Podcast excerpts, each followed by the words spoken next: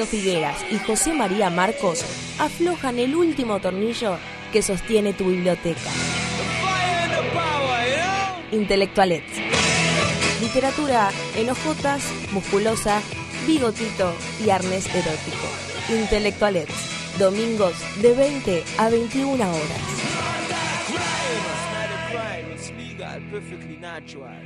En Radio Baires. No, no es tu teléfono, es el inicio del espacio publicitario. Subile el volumen a tu sueño. Lleva tus canciones a un gran escenario y viví la experiencia de tocar en el Festival Ciudad Emergente 2015 ante miles de personas.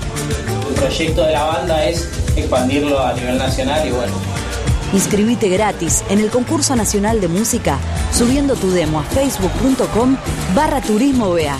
Participan todos los géneros musicales. Una de las mejores cosas que le puede pasar a un músico es mostrar su talento arriba de un escenario. Participa y sé parte de esta experiencia inolvidable. Buenos Aires Ciudad, la ciudad de todos los argentinos. Diario, diario, revista, diario. Kiosco de diarios y revistas Trini. La mejor opción para informarte en tu zona. Guaminí y Emilio Castro. Envíos a domicilio 4641-6707. En la ciudad estamos instalando nuevas estaciones automáticas de bicis porque cada vez somos más los que queremos movernos de forma rápida, cuidando nuestra salud y el ambiente. Nuevo sistema automático de bicis. Gratis, todo el año, las 24 horas del día. Andar en bicicleta no solo le hace bien a los que andan en bicicleta. Para más información, entra en buenosaires.gov.ar barra ecobici. Buenos Aires Ciudad. En todo estás vos.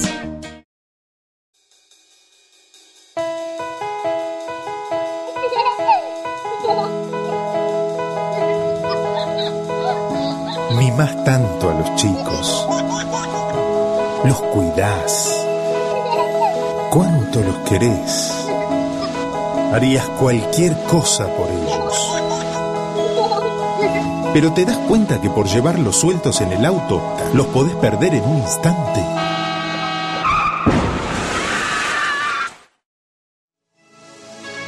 Los chicos siempre atrás, en sus sillas especiales, con cinturón de seguridad.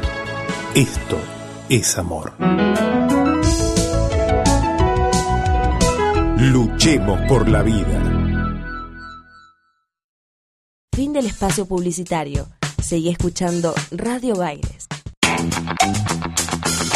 Cortamos en rodajas unas cuantas noticias. Hace, hace unos días también se habló mucho de las Neves, ¿no? Que había faltado al acto que hizo, que hizo Massa en Vélez. Y esta vuelta también salió a hablar después de algunos días el ex gobernador de Chubut, porque también dijo que muy probablemente en las presidenciales apoye a Scioli. Le agregamos las entrevistas más jugosas. La legisladora porteña por el PRO, presidenta del bloque del PRO, la legislatura porteña Carmen Polledo. El espacio público es de todos y hoy por hoy el Código Contravencional previene que esté prohibido. Claro. Es decir, hoy está prohibido. El problema, tan complejo el procedimiento como para demostrarlo, que no sirve, ¿entendés? Vos tenés que tener cuatro testigos, que es imposible de llevar a cabo. Por tanto, los, los, los trapitos siguen funcionando eh, a la luz de nuestros ojos y con total impunidad. Sumamos una pizca de humor. Nadie sabe qué le pasa a Rufo. ¿Sabe que hay un estudio que dice que las barbas largas tienen casi la misma cantidad de bacterias que los inodoros? ¿Qué dice usted, Rufo? Más de 20.000 bacterias. Buen día, Rufo, ¿cómo le va? ¿Qué tal? ¿Cómo andan? Muy bien. No sabía eso, ¿eh? ¿Viste? Yo le traigo así información muy útil para la vida. ¿Se afeita? No, no se va a afeitar hoy tampoco. ¿Y se la lava la barba al menos? ¿Se va a lavar la barba? Por favor. fin de semana. El fin de semana, faltan dos días para el fin de semana. Mezclamos. Onda Baires, la receta perfecta para arrancar el día informado y entretenido. Lunes a viernes, 8 de la mañana, por Radio Baires.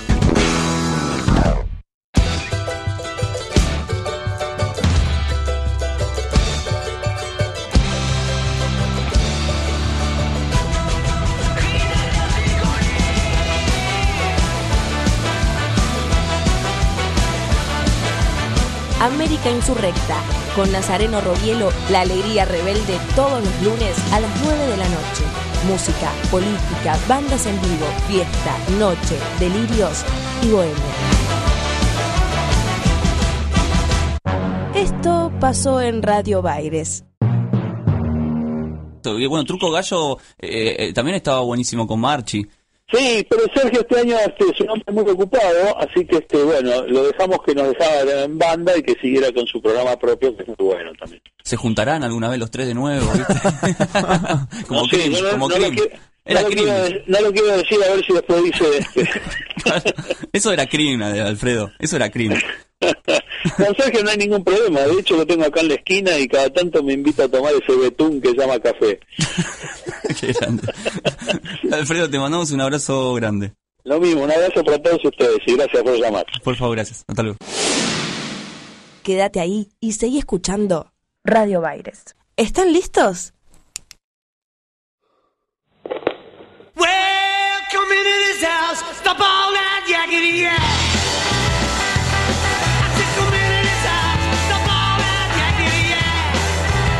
Escucha la música de otra manera.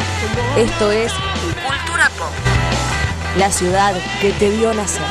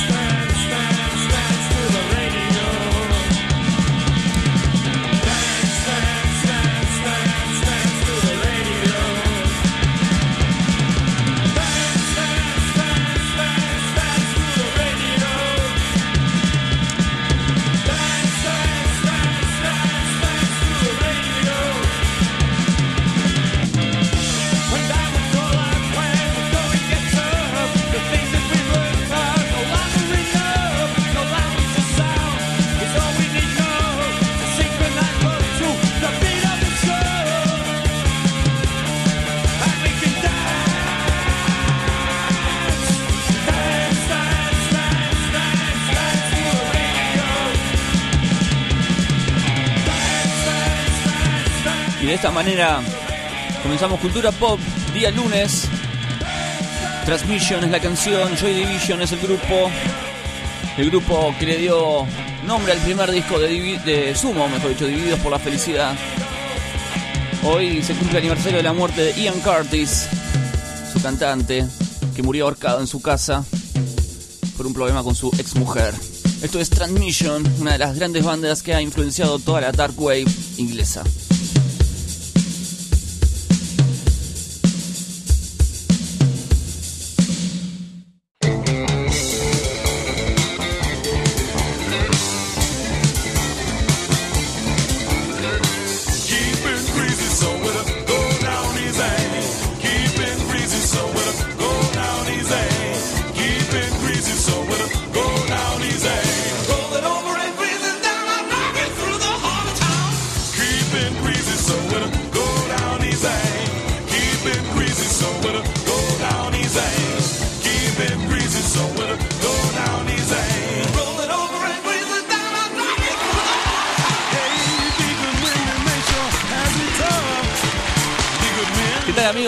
Andan? Bienvenidos a otro programa de Cultura Pop. Una belleza realmente, día lunes. Escuchando a Fran Zappa, ¿eh? Nos van a tener que soportar, ¿eh? Porque venimos... ¿Cómo andan, gente? Hola, muy bien, muy bien. ¿Bien? Todo bien. Fue un fin de semana puro Zappa, ¿eh? Sí, te veo contento. No, no, no me puedo olvidar el recital de Fran Zappa. Mejor dicho, no fue de Fran Zappa, fue de Zappa Plays Zappa. El hijo. El hijo, Whistle, Whistle Zappa, vino a la Argentina, vino por primera vez.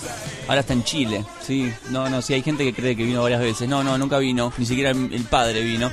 Pero fue la primera vez que viene, que vino, mejor dicho, tocó do- dos fechas, 14, 14 y 16, ¿está bien? Sí, 16. El jueves y sábado.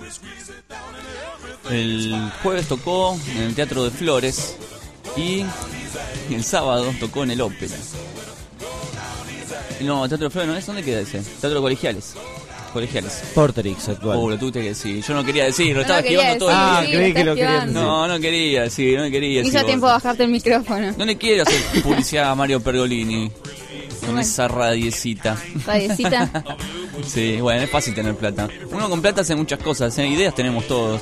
Pero la plata, al fin y al cabo, ¿no? Terminan de concretar los sueños. Así Eh, que este fue el último programa. Sí, sí, sí. No, no, fue genial. La verdad que el recital, les cuento rápidamente, tres horas de show. Eh, Tocó todas las canciones. Y como estábamos recién hablando, creo que Figueras contó, ¿no? En Intelectualets, un, poco lo que fue el show. Eh, trajo loco una banda así, cinco tipos, cinco pendejos que tocaron, pero todo. O sea, todo lo que el padre hacía, estos tipos lo reproducieron en tres horas, ¿no? Una, una locura. Uno cantaba igual que, que Frank Zappa.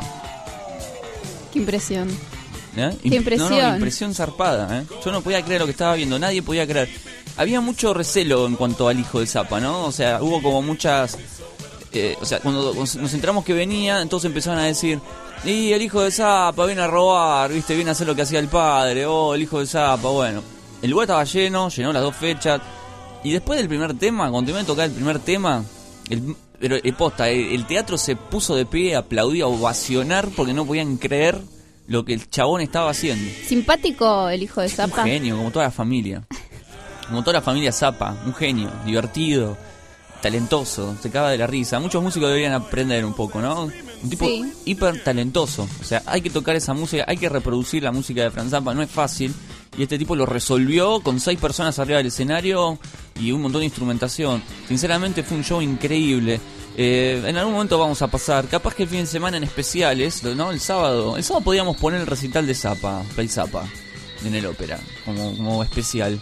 Eh, pero la verdad fue, fue zarpado, fue una cosa alucinante. Y nos fuimos todos ahí muy famosos, muy, fa- eh, muy eh, como- como- Fascinados. fascinados, esa es la palabra, ¿no? Como no podíamos creer. Queríamos más música. Tres horas fue poco. Gente pedía temas. Le cantamos el cumpleaños en el ópera a la hija de, de Whistle. Qué lindo. ¿Cuántos años, ten- ¿Cuántos años cumplía la hija? Siete años. ¿Tiene una sola hija? No sé. No, no sé cuántos hijos tiene. Mal. Bueno. Un la- fanático debe saber todo sobre la vida. Ah, no sé cuánto. Ah, no sé, pero el mundo dijo, loco, eh, hoy, es- hoy cum- en este momento mi hija está en Los Ángeles y y cumple 7 años y yo estoy acá tocando, trabajando, así que me gustaría que todos cantemos el feliz cumpleaños a mi hija y todos cantando el feliz cumpleaños. Mirá siempre eso en todos los sí, conciertos. en todos los cumpleaños, no creo que En María- todos los en conciertos, Chile- digo, capaz es un invento y como para hacer algo divertido y simpático, dice, hoy es el cumpleaños de mi hija, Claro, claro, cumple claro. siete años, Puede ser parte del show. claro, ¿Quién cantemos sabe, el no? feliz cumpleaños, todos dicen recopado, che, cantamos el feliz cumpleaños de la hija. Y Maxi me dijo, bueno, vas a escuchar todas las cortinas del programa en el recital. Bueno, ¿Las escuché dos. Bueno, escuché dos, sí, claro, tocó dos clasicazos que nos usamos de cortina en el programa, así que fue eso, ¿no? Fue fabuloso. Podía estar haciendo todo el programa especial, pero fui a aburrir, me parece. y después el viernes fui a ver a Pez. y Me dijeron tan... que fue un gran show el de Pez. Muy buen show. Lo de Pez fue una muy buena previa para lo del sábado. La verdad que sí, o sea, fue eso, Claro. una muy buena previa para lo del sábado. No, lo de Pez fue impecable. También, una banda argentina que se toca todo. Todos músicos de primera. Y estuvo Florencia Ruiz de invitada. Una cantante. Una mina que grabó discos en Japón. Después lo vamos a preguntar, hoy vamos a hablar con, Ah, bueno, entonces preguntamos. con Florencia Ruiz. Sí, una mina que saca ediciones en Estados Unidos, México, Japón. Y acá por ahí no se la tiene tan en cuenta. Es media de- eh, pasa desapercibida o en el under. Me parece que la, la palabra más precisa En el es- under, en el está under. mucho en Sí. el under. No, no, no está yo. Pasa que hace una música muy tranquila, ¿no? Es una cantautora muy tranqui. Juega mucho con los silencios. Es profesora de, de música. Maestra de música. Y, y una de sus características con la música es justamente eso, ¿no? Juega mucho con los silencios. Con los silencios. Sí, sí, sí, es una música que... ¿Es una característica de las maestras de música eso? No, no, de Ah, ella por ah. lo menos, sí, Ah. de Florencia. Ah. Tiene un disco llamado Ma, que 15 años cumple en la música Florencia, y, y tiene un disco llamado Ma, que, mm, que lo editó para Japón, ¿no? Es un compilado de toda su historia. Pero después vamos a hablar un poco más en profundidad de Florencia Ruiz y escuchar algunas canciones. Me interesa saber qué hizo el equipo el fin de semana, porque a Santi lo veo como dormido. Santi tiene mucho sueño, los ojos ¿Jugó mucho rock, maestro? ¿Mucho rock? No, no, no. Es el lunes más lunes de mi vida. Es el Estoy seguro. O sea, no hay duda. Hoy es lunes. Es un lunes, gran, ¿no? hay discusión. Igual evita la pregunta, ¿no? ¿Qué hizo el fin de semana? Sí. Sorpresa, Eh, mucho fútbol. Mucho bien. relato, mucho. Mucho. Eh, finales con muchos goles. O sea, esfuerzo de la garganta constante. ¿Hubo que hacer ganar al cumpleañero? Sí, Eh, tuvimos un cumpleaños donde no pudimos, no lo logramos. pero estuvo, estaba en los Eh, planes. Tuve perdido el cumpleañero. ¿Se puso mal? ¿Lloró? No. Quiero contar una anécdota buen divertida perdedor. de cumpleaños. Por el favor. niño se llamaba Rashid. Y había muchos nombres así. Todavía no sé qué religión era porque no me pudieron explicar. Tiene Árabe. que ser árabe. Árabe, creo que eran familiares de Amin. Era familiar de Amin. No sí. sé. Fui a saludar a la madre del cumpleaños. Cuando me acerco a saludarla me gritan, ¡No! Todos. ¿Cómo? Digo, ¿qué pasó? Cultura. Una no la puedes costumbre. saludar porque si la saludás, su esposo se va y se toma como engaño.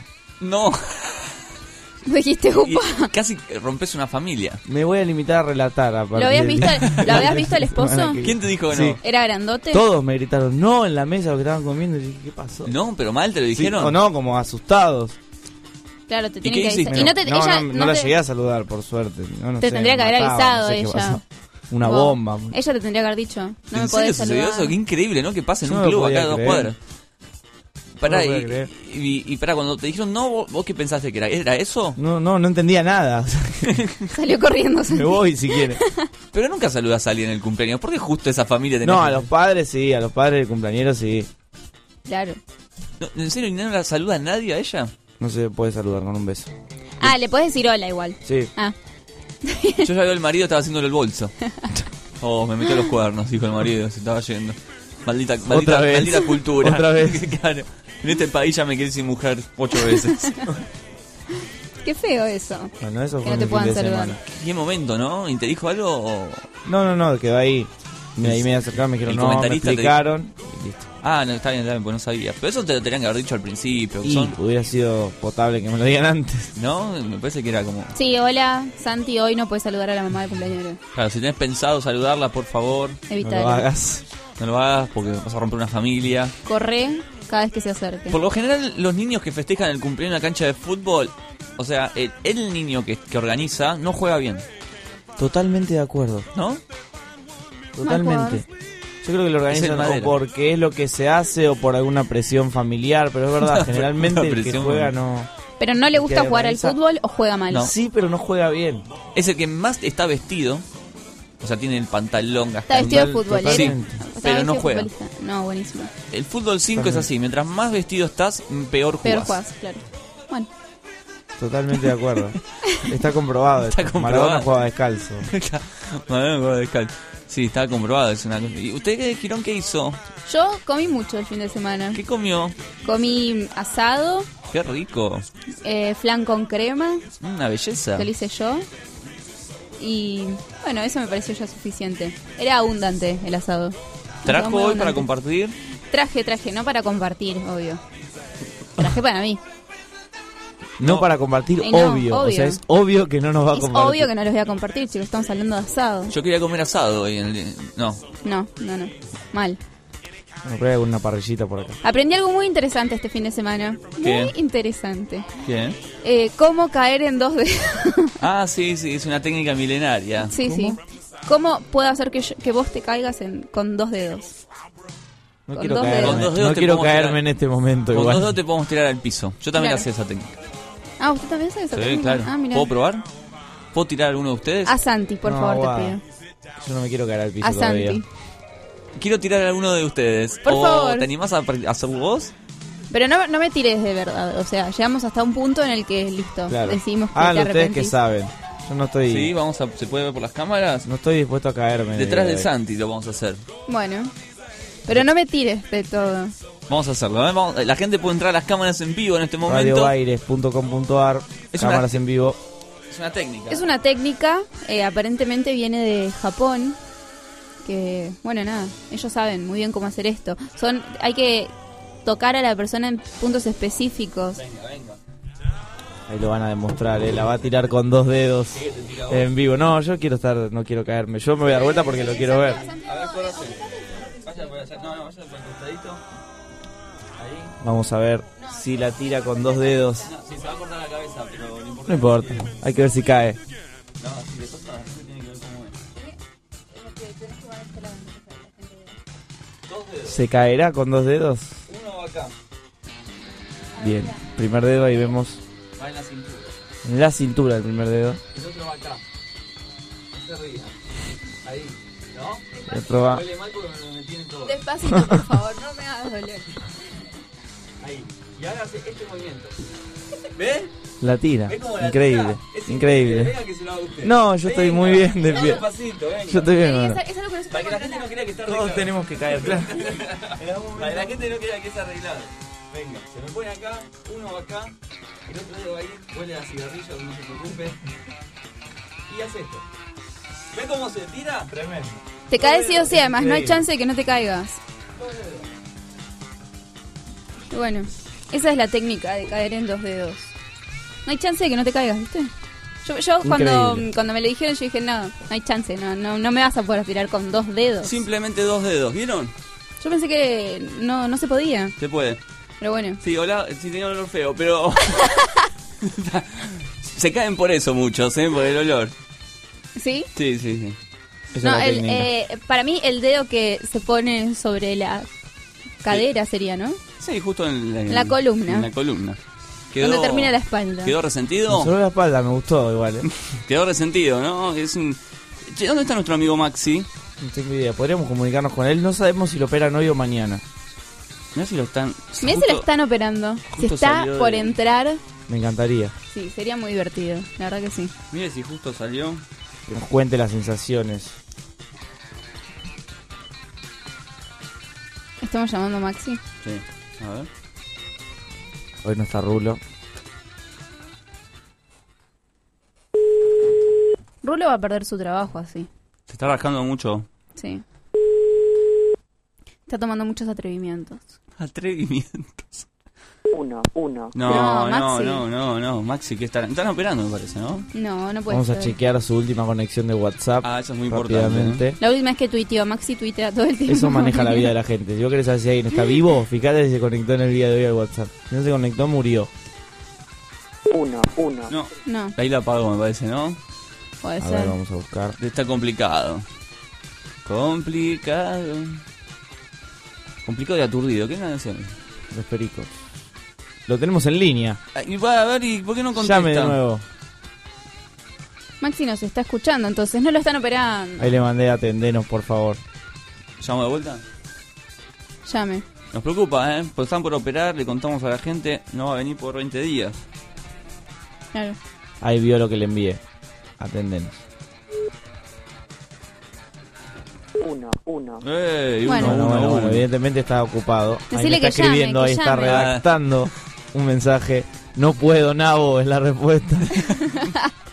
Bien, está ocupado, Maxi. ¿Qué estará haciendo, no? Estoy como... Decir, preguntar qué está haciendo. Está dándole la mamadera al perrito. Si no nos dice qué está haciendo, lo seguimos llamando toda la tarde.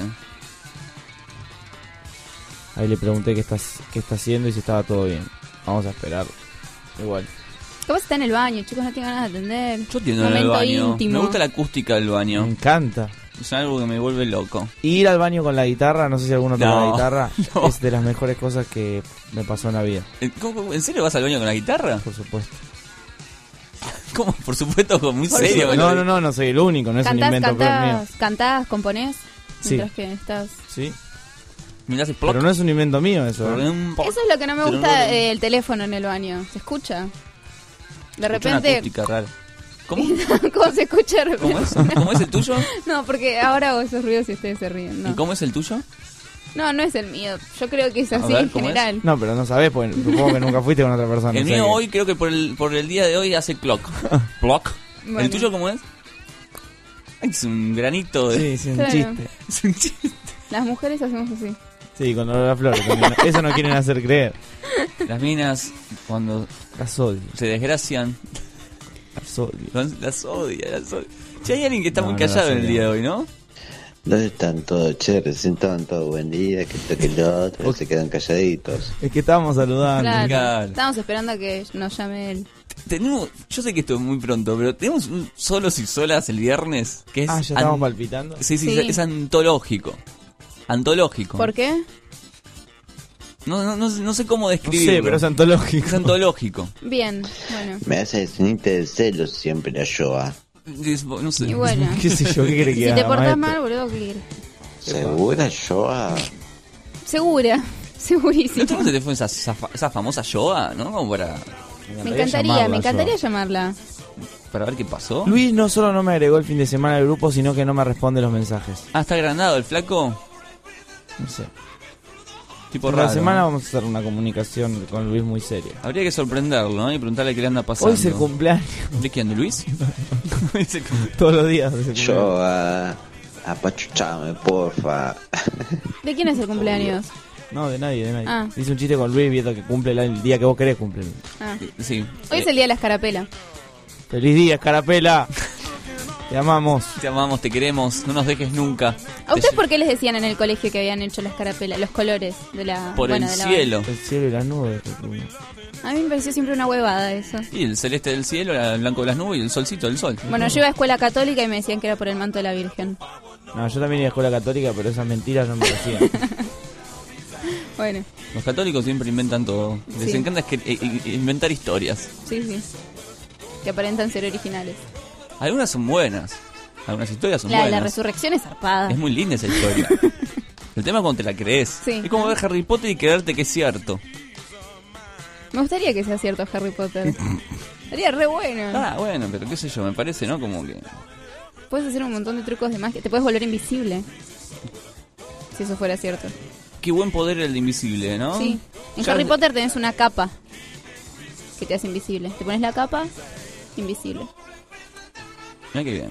Sí, Tengo ganas de escuchar un música. escucho. Yo también.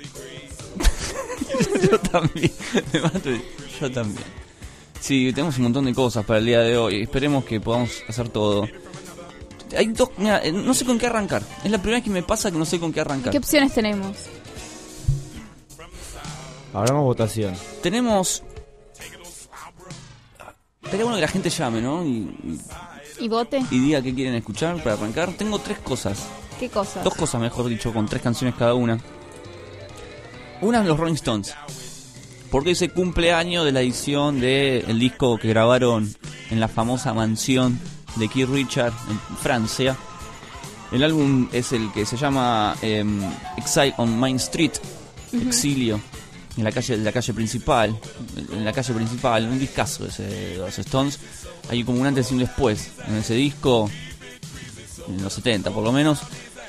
Y después tengo Whistle Zappa en vivo, como para decir, bueno, esto pasó el fin de semana, ¿no? Para sacarme las ganas. Y vos no sabés qué pasar, no sabés cuál elegir. Claro, porque. Qué raro.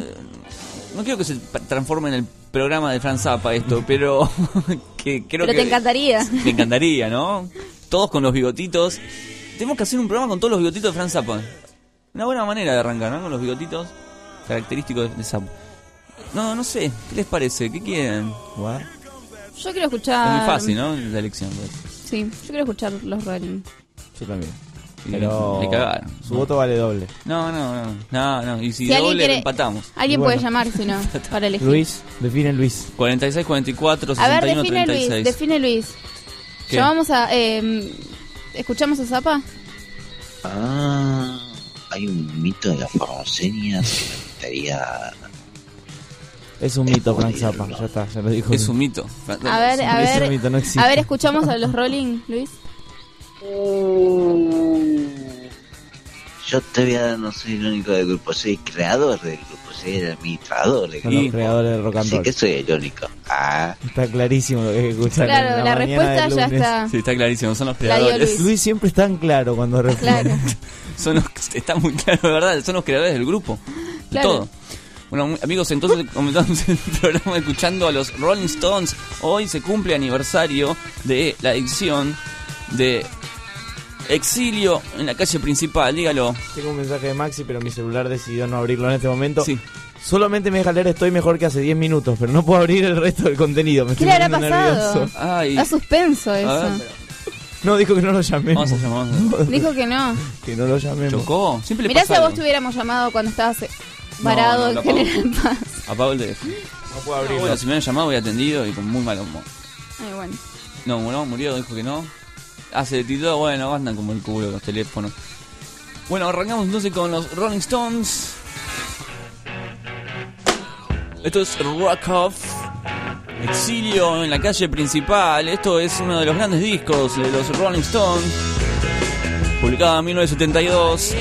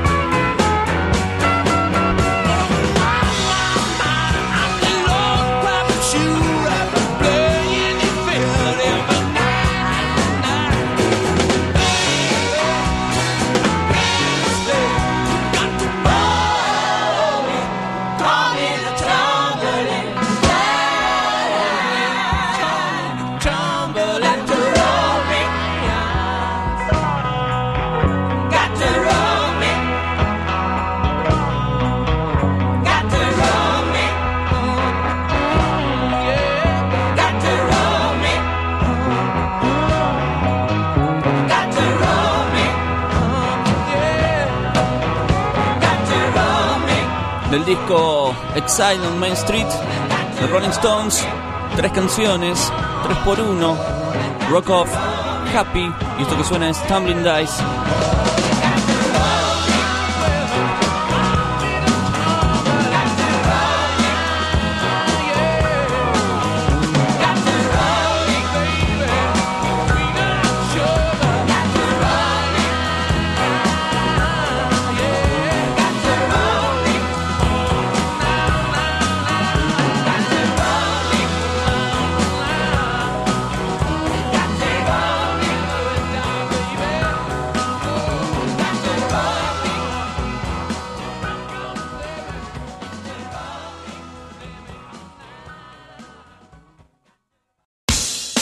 Quisiste ser Messi y estás en la oficina.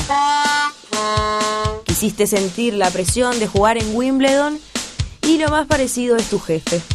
Quisiste correr en Mónaco y terminaste volviendo a tu casa en Bondi. La frustración es lo tuyo, lo nuestro, los deportes. Sección de deportes en Cultura Pop.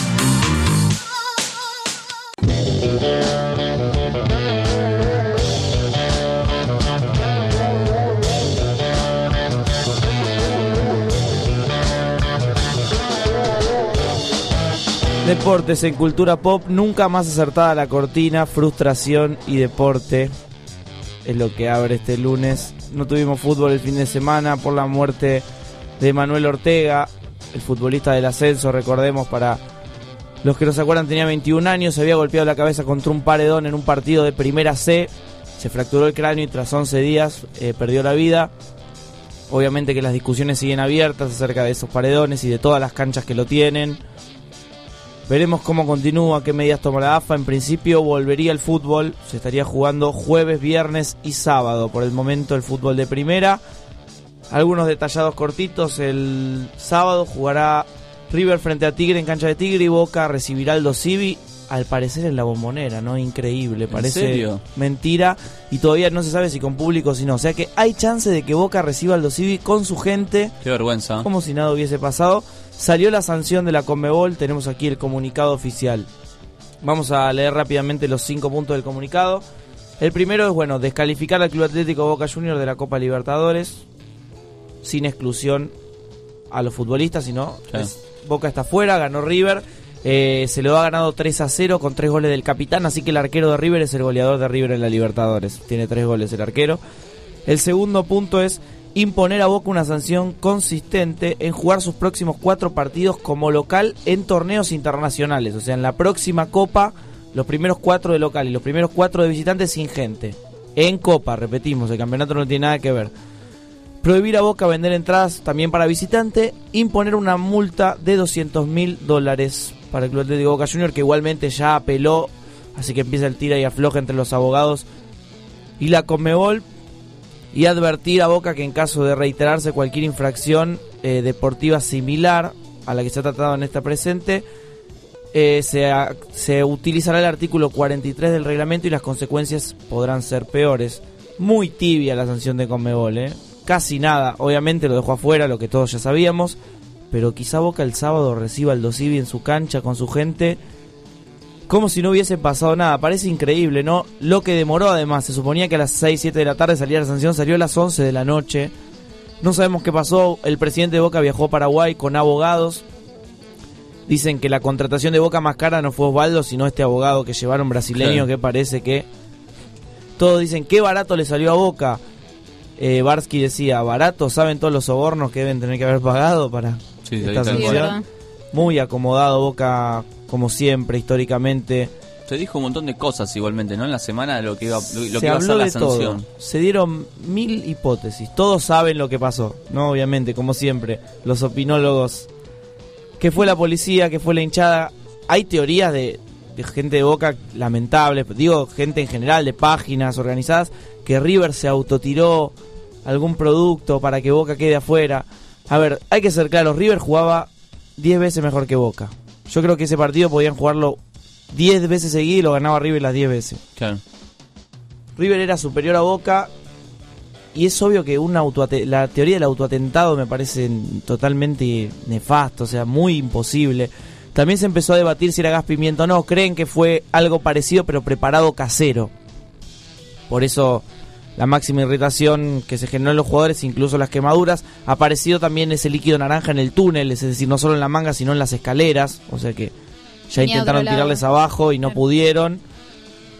Todo parece muy preparado. Bueno, Daniel Osvaldo tuiteó muy enojado una foto con su sobrino y puso: La ilusión de mi sobrino también se la robaron cinco gordos de traje mafiosos. Aguante boca. Son cinco gordos entonces. Nefasto Osvaldo, la verdad, Sí. enojado porque no se juega el partido. Fea la posición de Osvaldo. Acá me escribía Santiago Bulgach, de nuevo me escribía que no estaba enojado Osvaldo cuando no lo dejaron hablar de un pibe que habían matado en una villa, pero ahora está enojado porque su sobrino no puede ver los 45 minutos, ¿no? Todo esto tapa la muerte de Manuel Ortega. O sea, muy triste el cómo lo recordaron en el Superclásico. Hicieron un minuto de silencio, pero después pareció no haber importado más nada. Veremos cómo sigue Boca. Hoy tienen el día libre los jugadores y van a entrenarse mañana. River se tiene que preparar porque va a jugar los cuartos de final. ¿Cuándo juegan? Lo juega este miércoles ya. Ah. Tiene un jugador internado por meningitis River eh, a causa del gas. Mirá. Para que midamos ¿no? la gravedad un poco de los hechos. Creen que el gas pudo tener que ver porque me decían que si le entra por los ojos puede llegarle al cerebro. Claro. Y por eso la meningitis que sufre Driussi, que igualmente está mejor, se está recuperando, pero que hubo sustos, ¿no? La meningitis es una enfermedad complicada. En lo que respecta a la Libertadores, entonces, el martes Emelec jugará contra Tigres de México, el miércoles Independiente de Santa Fe contra el Inter de Brasil, y el jueves Guaraní Racing en Paraguay y River Cruzeiro en el Monumental. Tendremos Copa Libertadores, veremos qué hace River, cómo se recupera Driussi, no creo que esté para jugar, veremos cómo llega. Y por último cerramos con una perlita de fútbol internacional, gol de Messi, campeón del Barcelona, que ganó bien, 1 a 0 Atlético Madrid. 41 goles en 37 partidos para Messi. Lindo numerito. Ayer estaba viendo el compacto de goles y me aburrí en un momento. Digo, este gol ya lo hizo Messi. Sí, sí, 17 veces hizo este gol.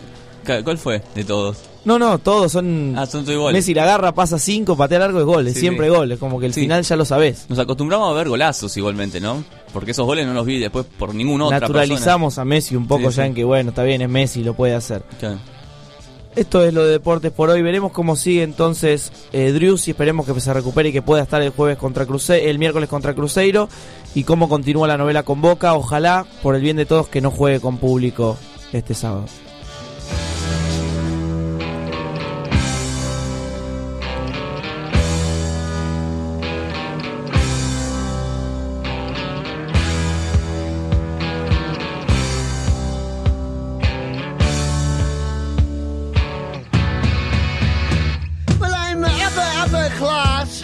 Society.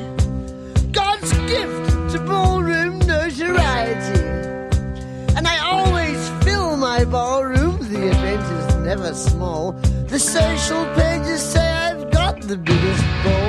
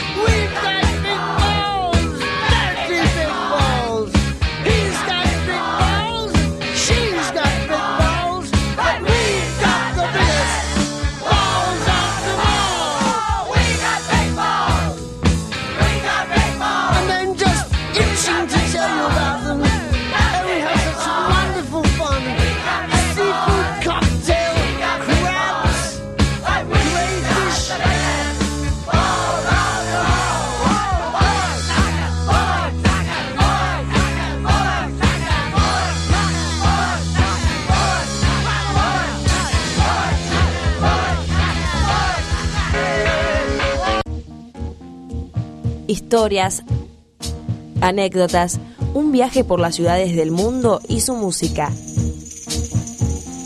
Esto sucede en la ciudad que te vio nacer.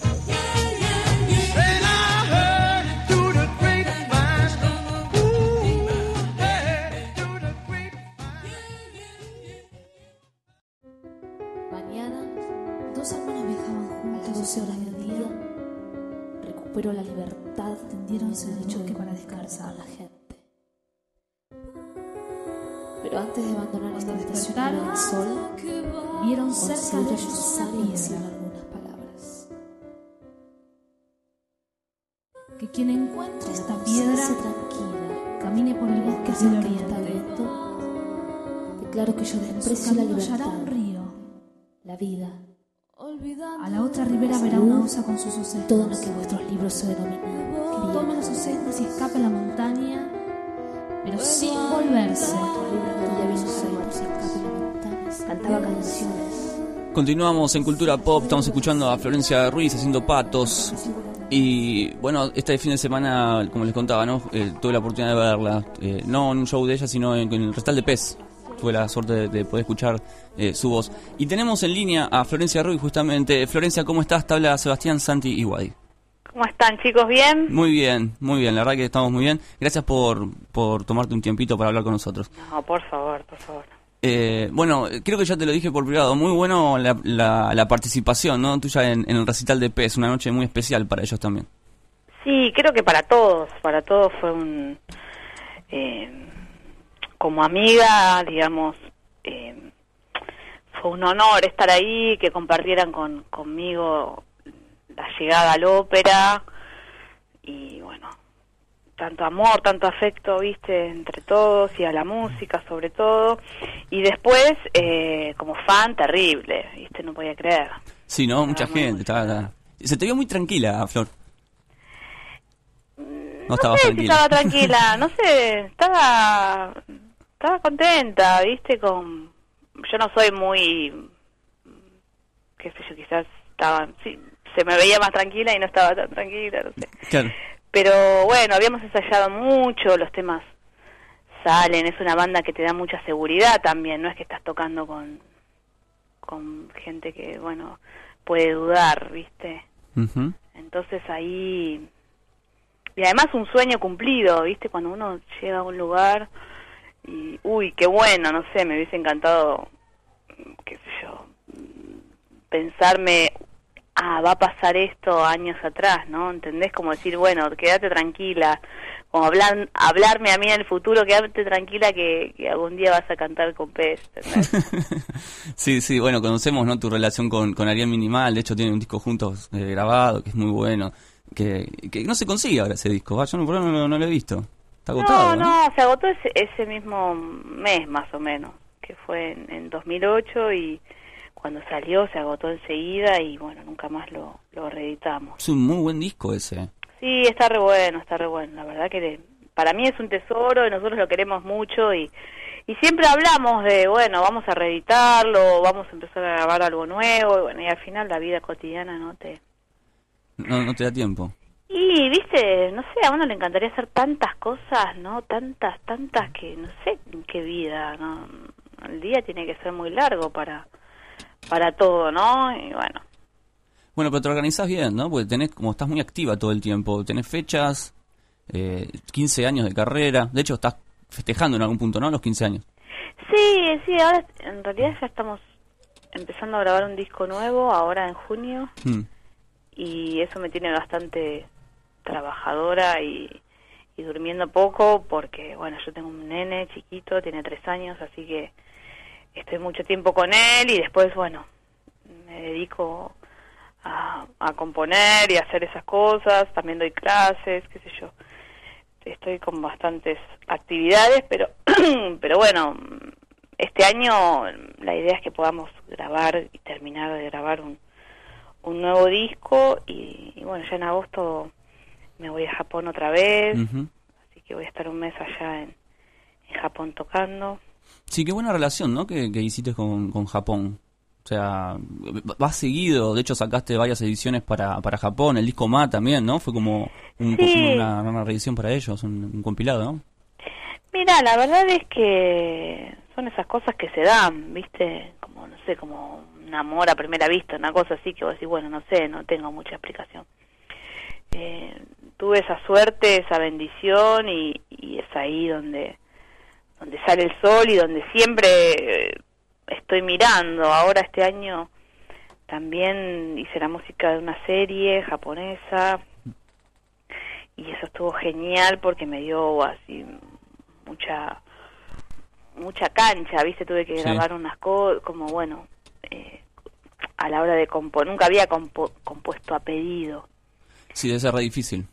Sí, no sé si es difícil, es distinto, es otro oficio, otro oficio y, y bueno, así que estaba, estoy como también recogiendo los frutos de muchos años de relación con Japón.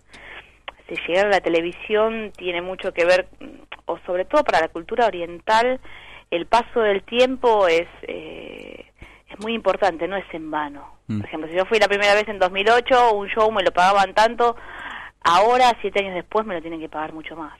Y lo pagan. Solamente porque yo estoy más vieja, ¿entendés? no porque toco mejor o porque... Sí, claro. Una cuestión de calendario. No, supuestamente el paso del tiempo genera eso, que yo tengo más experiencia, sé, sé mejor lo que quiero, soy una artista más madura, digamos, que antes. Claro, pero ¿cómo, ¿cómo llegas a Japón? O sea, que son, nunca supe eso. ¿Cómo, ¿Cómo llega Flora a Japón? No, muy mm, muy simplemente tenía había hecho el segundo disco y un amigo me, me colgó unos temas en, en internet, yo todavía no tenía compu y mm, digamos no tenía compu porque no me interesaba, no no no nunca tuve una relación con la computadora muy espectacular. ¿Viste? Como yo siempre estaba en otra, como estudiando, no entendía para qué tener una computadora, ¿viste? ¿Para qué me iba a servir? No entendía.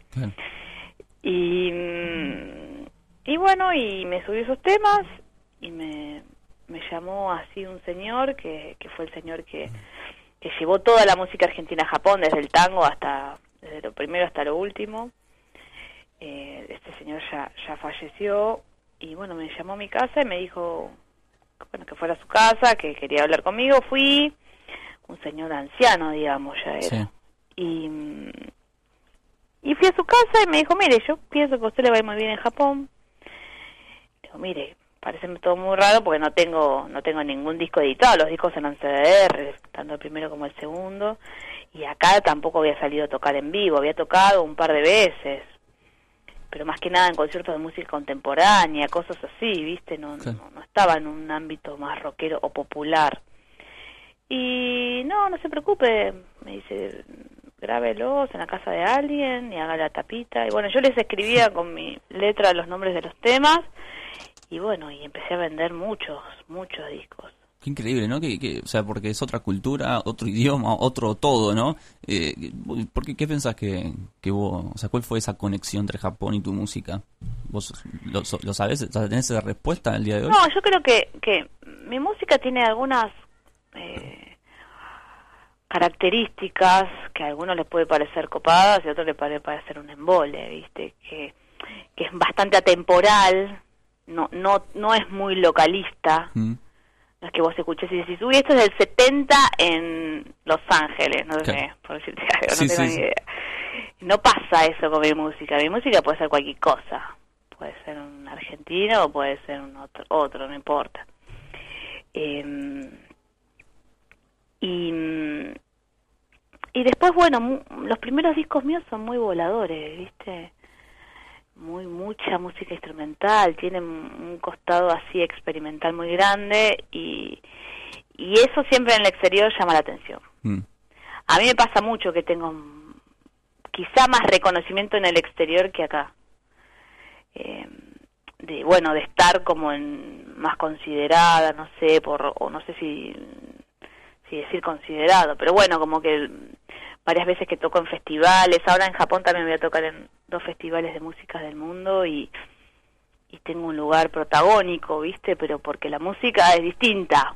no es que hago un rock o hago un folk o hago que no está mal eh a mí me encanta rock me encanta folk me encanta todo Claro, claro. pero digo quizás esa característica es la que ah te ubica en otro lugar ah esto es otra cosa esto es lo que hace ella viste que Mm. obviamente es más difícil porque las bateas no se sabe nunca dónde están ¿Qué hace música del mundo, Flor, en Japón? ¿La batida de música del mundo? No, no, no sé en qué estoy. Eh, en general, te digo la verdad, las disquerías, cuando fui a, a las disquerías, eh, tengo mi propio stand. Igual Qué grande.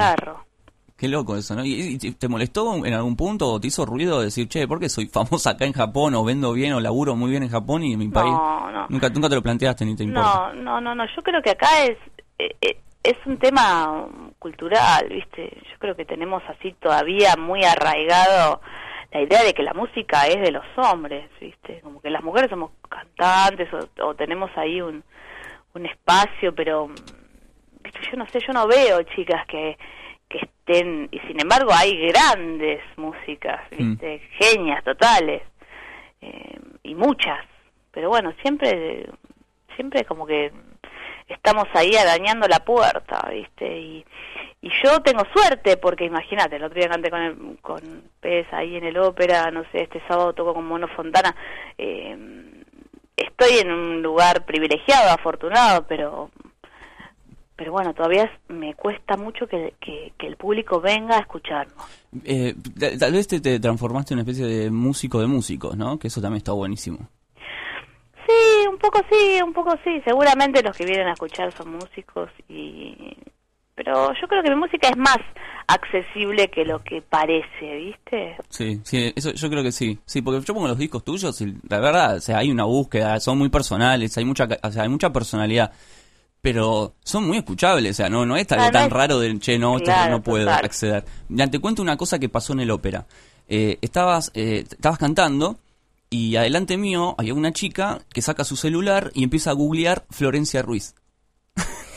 Increíble. No, no, no. Yo, o sea, primero estaba chusmeando a ver por qué sacaba un celular. Y después empezó a escribir Florencia Ruiz. Y entró a la página y empezó a leer la biografía. O sea, es como que des- o sea, despierta, ¿no? Como eh, intriga. ¿Quién es? ¿Entendés quién es? Bueno, ese público estaba ahí en de peso. O sea, sirve también a veces exponerse de esa manera. No, y yo creo que mucho de, de- Me pasa también con el mono que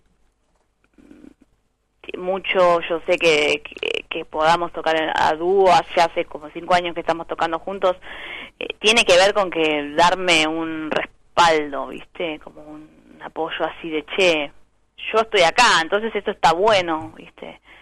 Eh, y eso, y, y también varias fechas que hice con, con la banda de Luis, Sí. cantando las canciones de, de Spinetta, eh, también me abrió un montón a, a, viste, a un público más adulto, de, de buena música, no sé, de, de más refinado, no sé cómo decirlo, eh, los fanáticos de Spinetta, ¿no?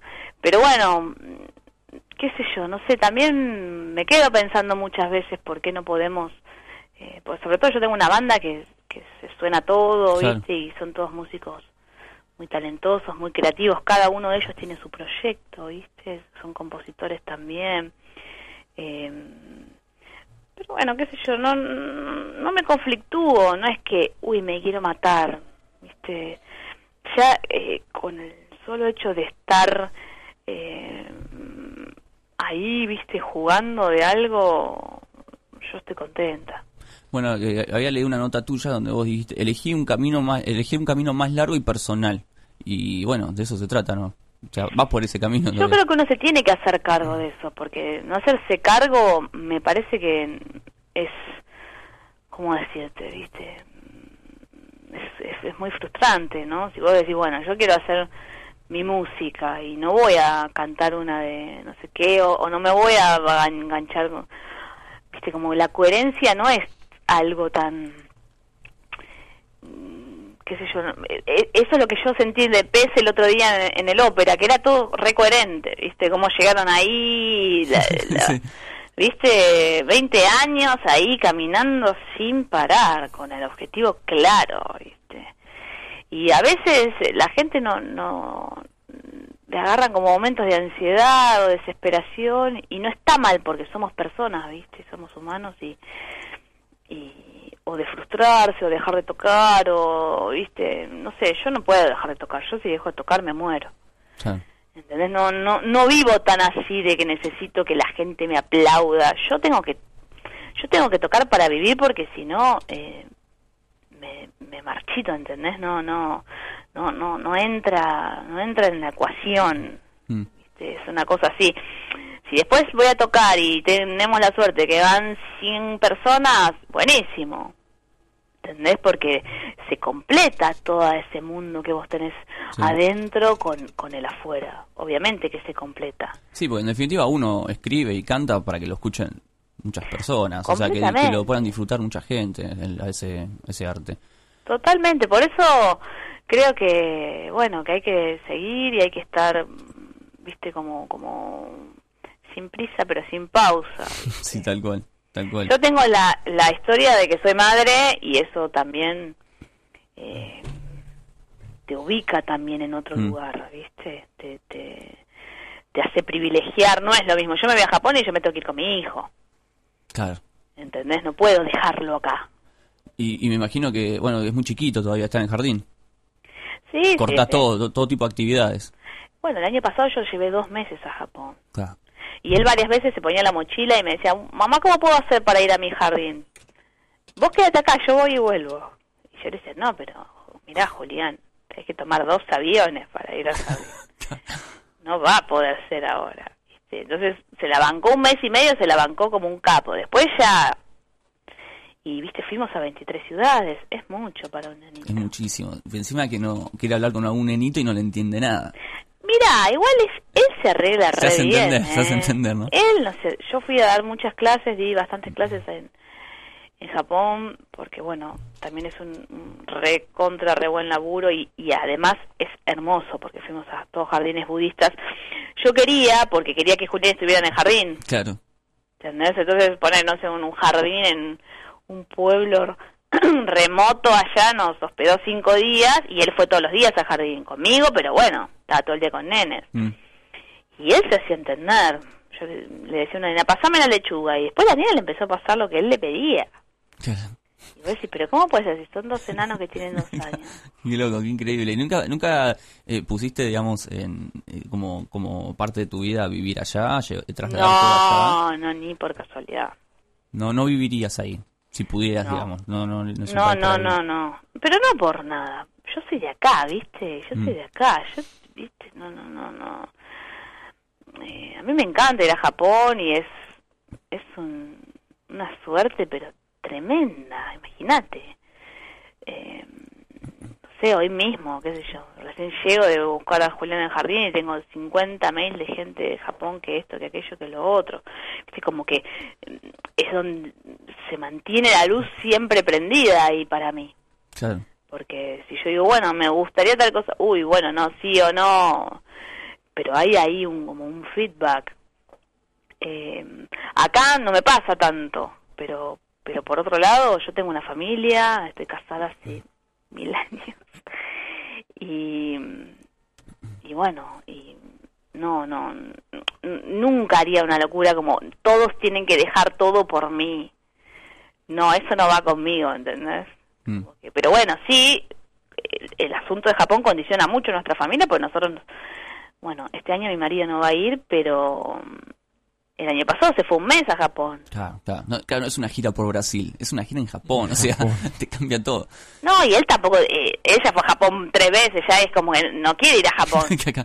Claro. Quizás otro dice, uy, qué bueno estaría ir a Japón, y él sabe más de Japón que los mismos propios japoneses. ¿Hablan japonés ustedes? No, nada. Julián canta dos o tres canciones, yo también canto algunas cosas, pero pero no hablamos nada. no. ¿Y, y estar mucho en contacto con la cultura eh, japonesa, nunca se te filtró algo o se te eh, adaptó algo de, de eso en tu música? Me imagino que hay sonidos como muy interesantes, ¿no? Y raros. Sí, sí, pero es lo que te digo, es como eso tiene tiene que ver algo muy íntimo, ¿no? Que Mm. yo a mí me encanta todo. Yo te digo, no sé, me voy a ver no sé una banda y me encanta o otra cosa, pero de ahí, viste, es como como la gente que va a España y vuelve hablando como gallego, yo eso es Sí, sí. que- O Córdoba, van a Córdoba y vienen hablando en cordobés. no viste no no me va no no no no no ser- sería imposible eh, tengo mucho, mucho de, de, de japonesa, de, de, de- como este, como de la tranquilidad o esas cosas, sí, o yo soy más meditabunda o no soy muy, viste, como que no, no, no, no, no, no suelo gritar o estar nerviosa, todo eso no me pasa y entonces enseguida me aclimato. Yo llego ahí, es como si estuviese siempre ahí, viste. Eso es muy impresionante porque mm, tengo ahí como que vibro, no sé cómo explicar. Mm. Pero, mm, viste, la música también, el- en el circuito que yo me manejo es toda música de, de gente que hace la suya. Claro.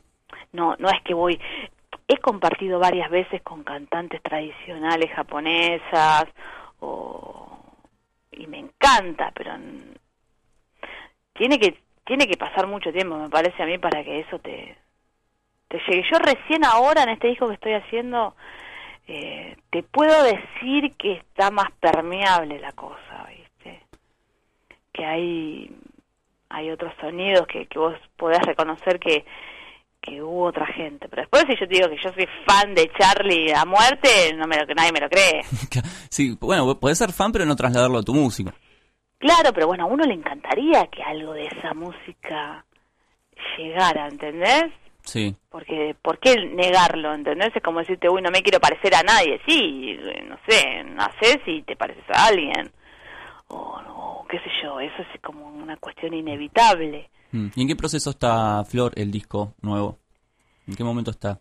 Y se graba ahora en junio, así que está en un momento, puedo decirlo, complicado, porque eh, están ahí las fechas para, para grabar y bueno, y hay que, hay que apurar al mundo las ideas y a su vez, eh, bueno, mi idea, valga la redundancia, era hacer un disco eh, que en la hechura fuera eh, bien distinto a Luz de la Noche, que fue Mm. el otro disco que hice con Villavicencio. Este disco también lo hago con él. Eh, Villavicencio es un compositor, un arreglador, un no sé, productor, no sé cómo se llama, muy conocido, muy importante y muy genio, muy genio, y yo le tengo una admiración total. Pero bueno, yo quería hacer un disco, mm, algo así como en vivo. Claro. Y bueno, eso trae mucho laburo, mucha exigencia y bueno, siempre la duda de ¿saldrá bien? ¿Saldrá mal? Bueno, pero tenés experiencia. Yo creo que va a salir muy bien ese disco. ¿Y el Mono Fontana va a estar metido en, el- está Sí, en este disco? sí. Muy, muy buena sociedad esa, ¿eh? Sí, la verdad que sí, la verdad, la verdad que sí, es espectacular. El Mono Fontana es número uno en todo. No, es un Si te genio. tengo que decir quién es la mejor persona de este mundo de corazón más grande, Sí, te tengo que decir Mono Fontana. muy bien. ¿Entendés? Si, te, si vos me decís, no sé quién, si tengo que pedir, che, una idea, Mono Fontana, sé. Bueno, sí, Mono Fontana está, está el, el imán en la heladera. Lo que pasa que, claro, no, no, es un tipo que, que es muy seguro, muy tranquilo, no, no, no, no, viste, no, no entra como en las cosas de la humanidad, viste. Y eso a mí me parece tremendo, porque mm, el otro día me decía Hugo Faturuso, no se puede ser tan bueno, ¿no? Y bueno, sí, Bueno, talentoso, es como que tiene todas a favor. es decir, es, es un maestro, es un maestro. Y bueno, y, y lo mismo, como que él está en permanente movimiento, de, creo que este fin de semana tocaba viernes y sábado, el que pasó, y, y bueno, y ahora es- este sábado vamos a tocar, y, y siempre está generando, y bueno, lo mismo, como que me parece que los músicos, lo mismo pasa con Hugo Fatoruso, me parece que está bueno acompañarlos, ir a escucharlos, eh, viste, darles un empujón también, porque, viste, no sé, ahora hablamos eso de los Conex, justo que, uy, le dan una espineta, pero bueno, ya está muerto, viste, es necesario que pasen esas cosas, ¿no? Como tenemos que llegar a ese punto, no está mejor, che, loco, que bueno, que esté, no sé, como compartir, pasarla bien, no sé. Mm. Sí, sí, sí, tal cual. Tal cual. ¿Y ahora dónde van a estar tocando, Flor? Pasé, No, el fin de semana pasado estuve en La Plata, ¿no? El fin de semana pasado fuimos a La Plata, va, en realidad fui, yo fui sola con la guitarra, pero compartí con, con María Esquiaga, que es una chica que hace canciones muy, muy lindas, tiene un grupo que se llama Rosal, Sí, muy buena banda. y bueno, también tiene un plan solista, no sé cómo se dice, si se dirá así. Y bueno, ahí que hace un tiempo que ya dos por tres ella arma una fecha y yo voy, eh, porque ella es re contra trabajadora en ese sentido. Y, mm, y ahora este sábado vamos a tocar en el Quetzal, un- una fecha con, con, con el mono. Eh, y bueno, a las, no creo que es a las nueve de la noche, ahora me voy a fijar, nueve y media. Es en Guatemala, es en Palermo, Sí. un lugar chico pero lindo. Eh, en Guatemala de 4.500. Y la verdad es que siempre es una posibilidad, una oportunidad tocar con el mono. ¿Entendés? Una oportunidad de aprender alguna. Incluso estamos haciendo temas de otros que y, y seguramente el mono tocará alguna música suya. Así que bueno, Completo, está bueno. sí, la verdad, sí. Bueno, genial. Bueno, Flor, la verdad te agradezco mucho por tu tiempo. Es muy agradable charlar con vos. Me gustaría seguir hablando con vos, así que en algún momento otra vez te estaremos llamando para ver cómo va ese disco. Sí, sí, espero que bien, espero que bien. Ayer no pude dormir prácticamente porque me levanté y digo, lo voy a escuchar entero eh, porque tengo que tomar muchas decisiones y Qué difícil, ¿no? Escucharlo y estar analizando, anotás, tomás notas o algo. sí, tomo notas también. Lo que pasa es que son muchos discos que hice y, y por suerte eh, pude cambiar mi, mi- Al principio cuando hice el primer disco, bueno, se hizo lo que se pudo. El segundo disco lo mismo, como que eh, el tercero que fue el que grabé en mi casa, porque bueno, como edité en Japón, me mandaron un montón de plata, compré una computadora, bueno, etcétera. Eh, es como el disco más person más yo, lo hice todo yo. Sí. Eh, y así como que cada uno mayor al que le siguió tuvo un montón de problemas técnicos, entonces de un disco que iba a ser de banda pasó a ser de banda y mitad banda, mitad yo sola con otros temas que me compuse ahí en el momento, bueno, un delirio. Y así cada disco, bueno, el disco que hicimos con Ariel eh, es un disco, con- nos juntamos una vez por semana y grabamos lo que primero se nos ocurría. Y ya después llegó Luz de la Noche con 24 músicos invitados, todos músicos muy eruditos y aparte con, con, con una visión muy muy abierta de que bueno, que venga a tocar Pablo Agri de tango, no sé, o Morelema, un Fatoruso, Ariel, algún amigo rockero, ¿entendés? Como que bienvenidos todos, lo del folclore, lo del clásico, lo de tango, lo de jazz, no me importa nada, ¿entendés? Sí, gran disco ese. De, de- abrió muchas puertas ese disco, o sea, fue un disco muy importante. Sí, pues se editó en New York, se viste, está está producido por por gente de- del mundo de la música, digamos, la plata la pusieron gente del mundo de la música. Y también está el Yamaha en Japón, está el Yamaha, que bueno, como que le, le dio así un... Y ahora no, viste que tengo que hacer un disco nuevo. Sí, No puedo hacer el mismo chingui chingui. No, no, no, no, está ahí, está ahí, el disco está ahí. Yo, yo confío en vos, eh. Yo creo que va a salir un gran No, disco. me seguís como que mm, no me interesa hacer un disco todos los años. ¿Para qué quiero hacer un disco todos los años? No me interesa nada. ¿Entendés? Es lo único que le voy a dejar a mi hijo es eso, que me diga, che, no, y tu vieja ahí era una chiflada, que mira todos los discos que hizo. Y me hizo conocer Japón. Sí, eso eso seguro, pero me seguís como que es, Sí, claro, es la data que yo le voy a dejar al chabón, es sí. esa, es Tu vida está ahí plasmada. Claro, como... dice, pero esa canción ya me la sé. Imagínate que tiene tres años. Le digo, hay que tocarla mil veces hasta que salga mejor, ¿entendés? Y bueno, entonces eh, te, te, te vuelve loco, porque es una pasión que, que no es que tengo 10 compañías que me están esperando. No, nadie me está esperando a nadie, yo. Eh, pero quiero hacer un, un muy buen disco con mucho riesgo Claro. es lo que estoy asumiendo es un gran riesgo, que es decir, no voy a hacer la misma que hice antes. La voy a hacer distinta y van a venir a tocar otras personas y va a ser otra cosa. Qué bueno. Qué ganas de escuchar ese disco. Sí, no sé, no sé, no sé si después vas a decir lo mismo cuando el disco salga. Pero bueno, No, yo, yo confío, confío en vos. o sea, tantos discos, como vos decís, tantos discos, tantos años tocando, o sea, ya más o menos uno sabe eh, la calidad de artista que, que sos, o sea, y los, los cambios están buenos y los riesgos están buenísimos, ¿no? O sea, ¿cuántos músicos escuchamos hoy en día que siguen tomando riesgos? Sin ir más lejos, McCartney, todo disco tras disco, sigue tomando riesgos y sin dejar su, su, digamos, su sonido y su personalidad de lado, o sea, es él.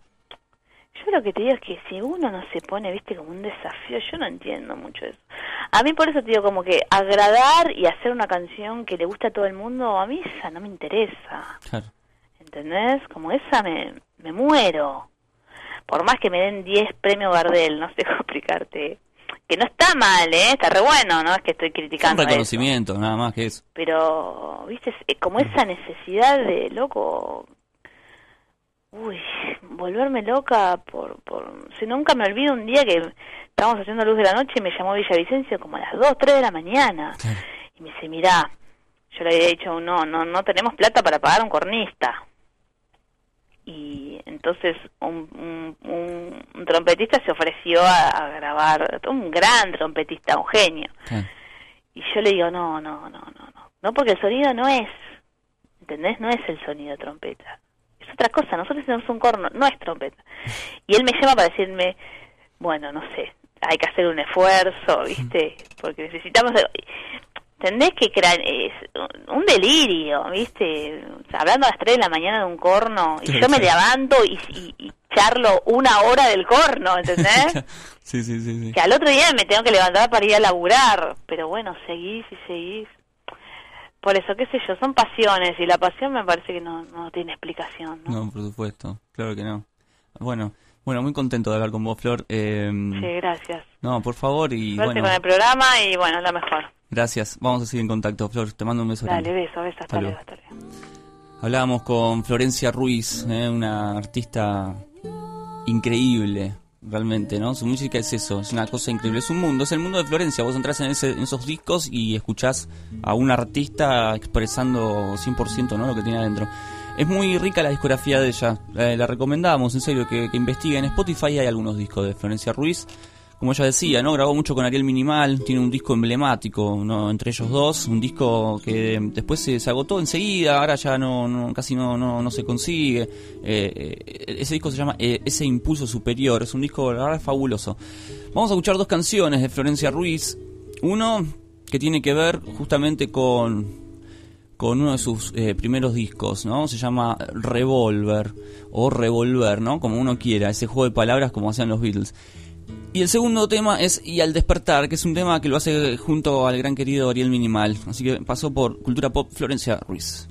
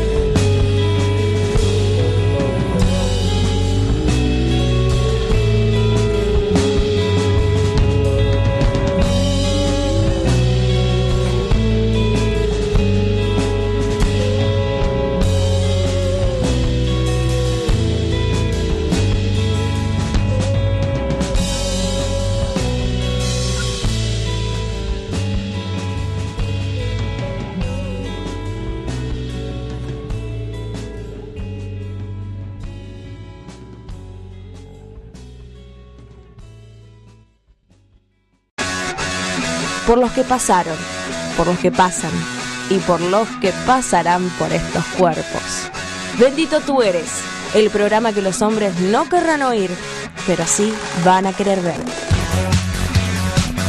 Miércoles, 9 de la noche, por Radio Baires.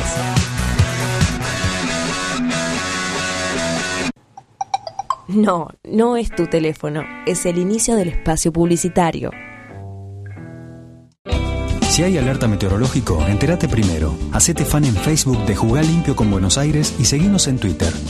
Jugar Limpio con Buenos Aires, un espacio con mucha información. Opina, propone, participa y jugá limpio con Buenos Aires, Gobierno de la Ciudad. Han R. Soluciones integrales, construcciones, reformas, electricidad, informática. Teléfono 116-563-4116. Mail roberto varela gaubeca arroba hotmail.com. Rizo, ¿qué tal? ¿Cómo están? Ah, me consiguió los papeles que le pedí, la garantía del capital, el recibo de sueldo. Eh, la garantía, el tema de la garantía es que... Permiso, soy Irma, la mamá. Mi hijo es un laburante, doy fe. Desde chico que me ayuda, incluso ahora que tiene su propia familia. Yo lo conozco. Laburo con él. Buen tipo. Hola, yo era la maestra de Jorgito. A veces llegaba un poquito tarde, pero con la tarea me cumplía siempre, siempre. Yo a este muchacho lo veo pasar por la puerta del edificio todos los días a las 6 de la mañana. Llueva o truene. Jorgito se desloma trabajando para que no nos falte nada. Yo lo conozco del club. Todos merecemos una oportunidad para seguir creciendo. Por eso la ciudad te da la garantía y el préstamo inicial para que vos y miles de personas puedan elegir dónde vivir. En la ciudad, la garantía sos vos. Alquilar se puede. Informate en www.buenosaires.gov.ar barra alquilar se puede. Buenos Aires Ciudad. En todo estás vos. Ay, de la vidriera no. ¿Me traes una del depósito? Claro, en el fondo, sí. Disculpame, ¿no me bajás un poquito el volumen? Sí, te llamo de la habitación 302. Mira, las almohadas son durísimas. ¿Me las podrán cambiar? Decirle al cocinero que la pasta estaba poquito salada.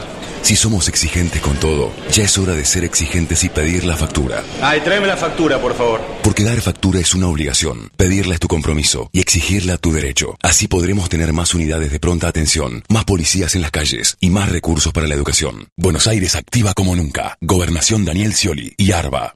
Fin del espacio publicitario. Seguí escuchando Radio Baires. Esto pasó en Radio Baires. Tengo un vecino que está todo el día dándole la matraca. Ah. Sí, acompañado. Qué lindo. No, porque a veces automatraca. La automatraca. Claro, no, es acompañado. Y, y es increíble, uno llega y ya se entera que, que está con alguien, porque esta persona, ¿no? su acompañante, Grita. Uf, tremendo lo que grita esa señora. Y yo dije, este pibe hoy no va a ver el partido porque ya era casi la hora y estaba full, ¿no? Y bueno, parece que terminó justo. Sé que le dio el gusto a la, a la novia. Dijo, bueno, está bien, matraca. Y no me rompé la bola. claro. bueno. Muy bien. Capaz la novia le dio el gusto a él para que antes del partido esté relajado y todo Esa es otra, ¿no? Sí. No sé quién leyó esa noticia de que en los cla- en superclásicos no hay Maxi. sex- Maxi, ¿no? Que no hay, no hay sexo. y eso. Bueno, Mentira. fue la previa. Hicieron Claro. la previa. Claro. ¿No? Sí, sí, sí, sí. Capaz que era de Boca la mujer. Y él de River y estaba como practicando. Lo que iba a pasar después en el partido. Guerra, guerra previa. Estamos muy cerca de irnos al pasto, el primer pasto de la mañana. El primer pasto- Quédate ahí y seguí escuchando Radio Baires.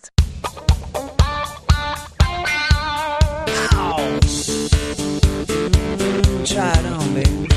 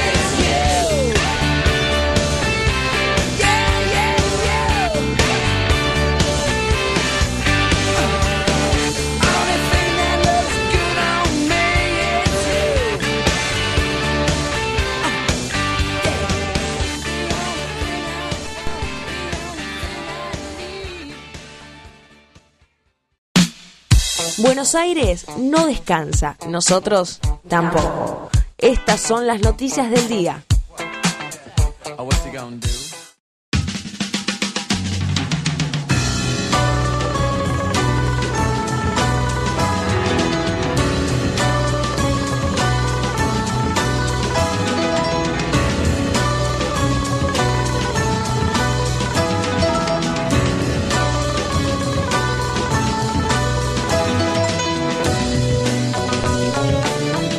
Noticias, noticias de la ciudad de Buenos Aires. Este tema lo tocó Whistle Zappa. Sí, qué emocionante. Y dije, hay noticias. Me paré en el ¿No medio te paraste y empezaste a decir Me paré en- noticias? sí, me Empezó a paré, vociferar las novedades.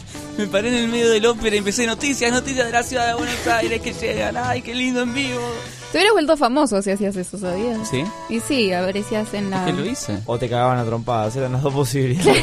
Lo hice, me tiraron. Por alguna razón ibas a salir en algún diario así como contando la anécdota. Sí, me pegaron, vinieron perros, me mordieron. ¿Sí?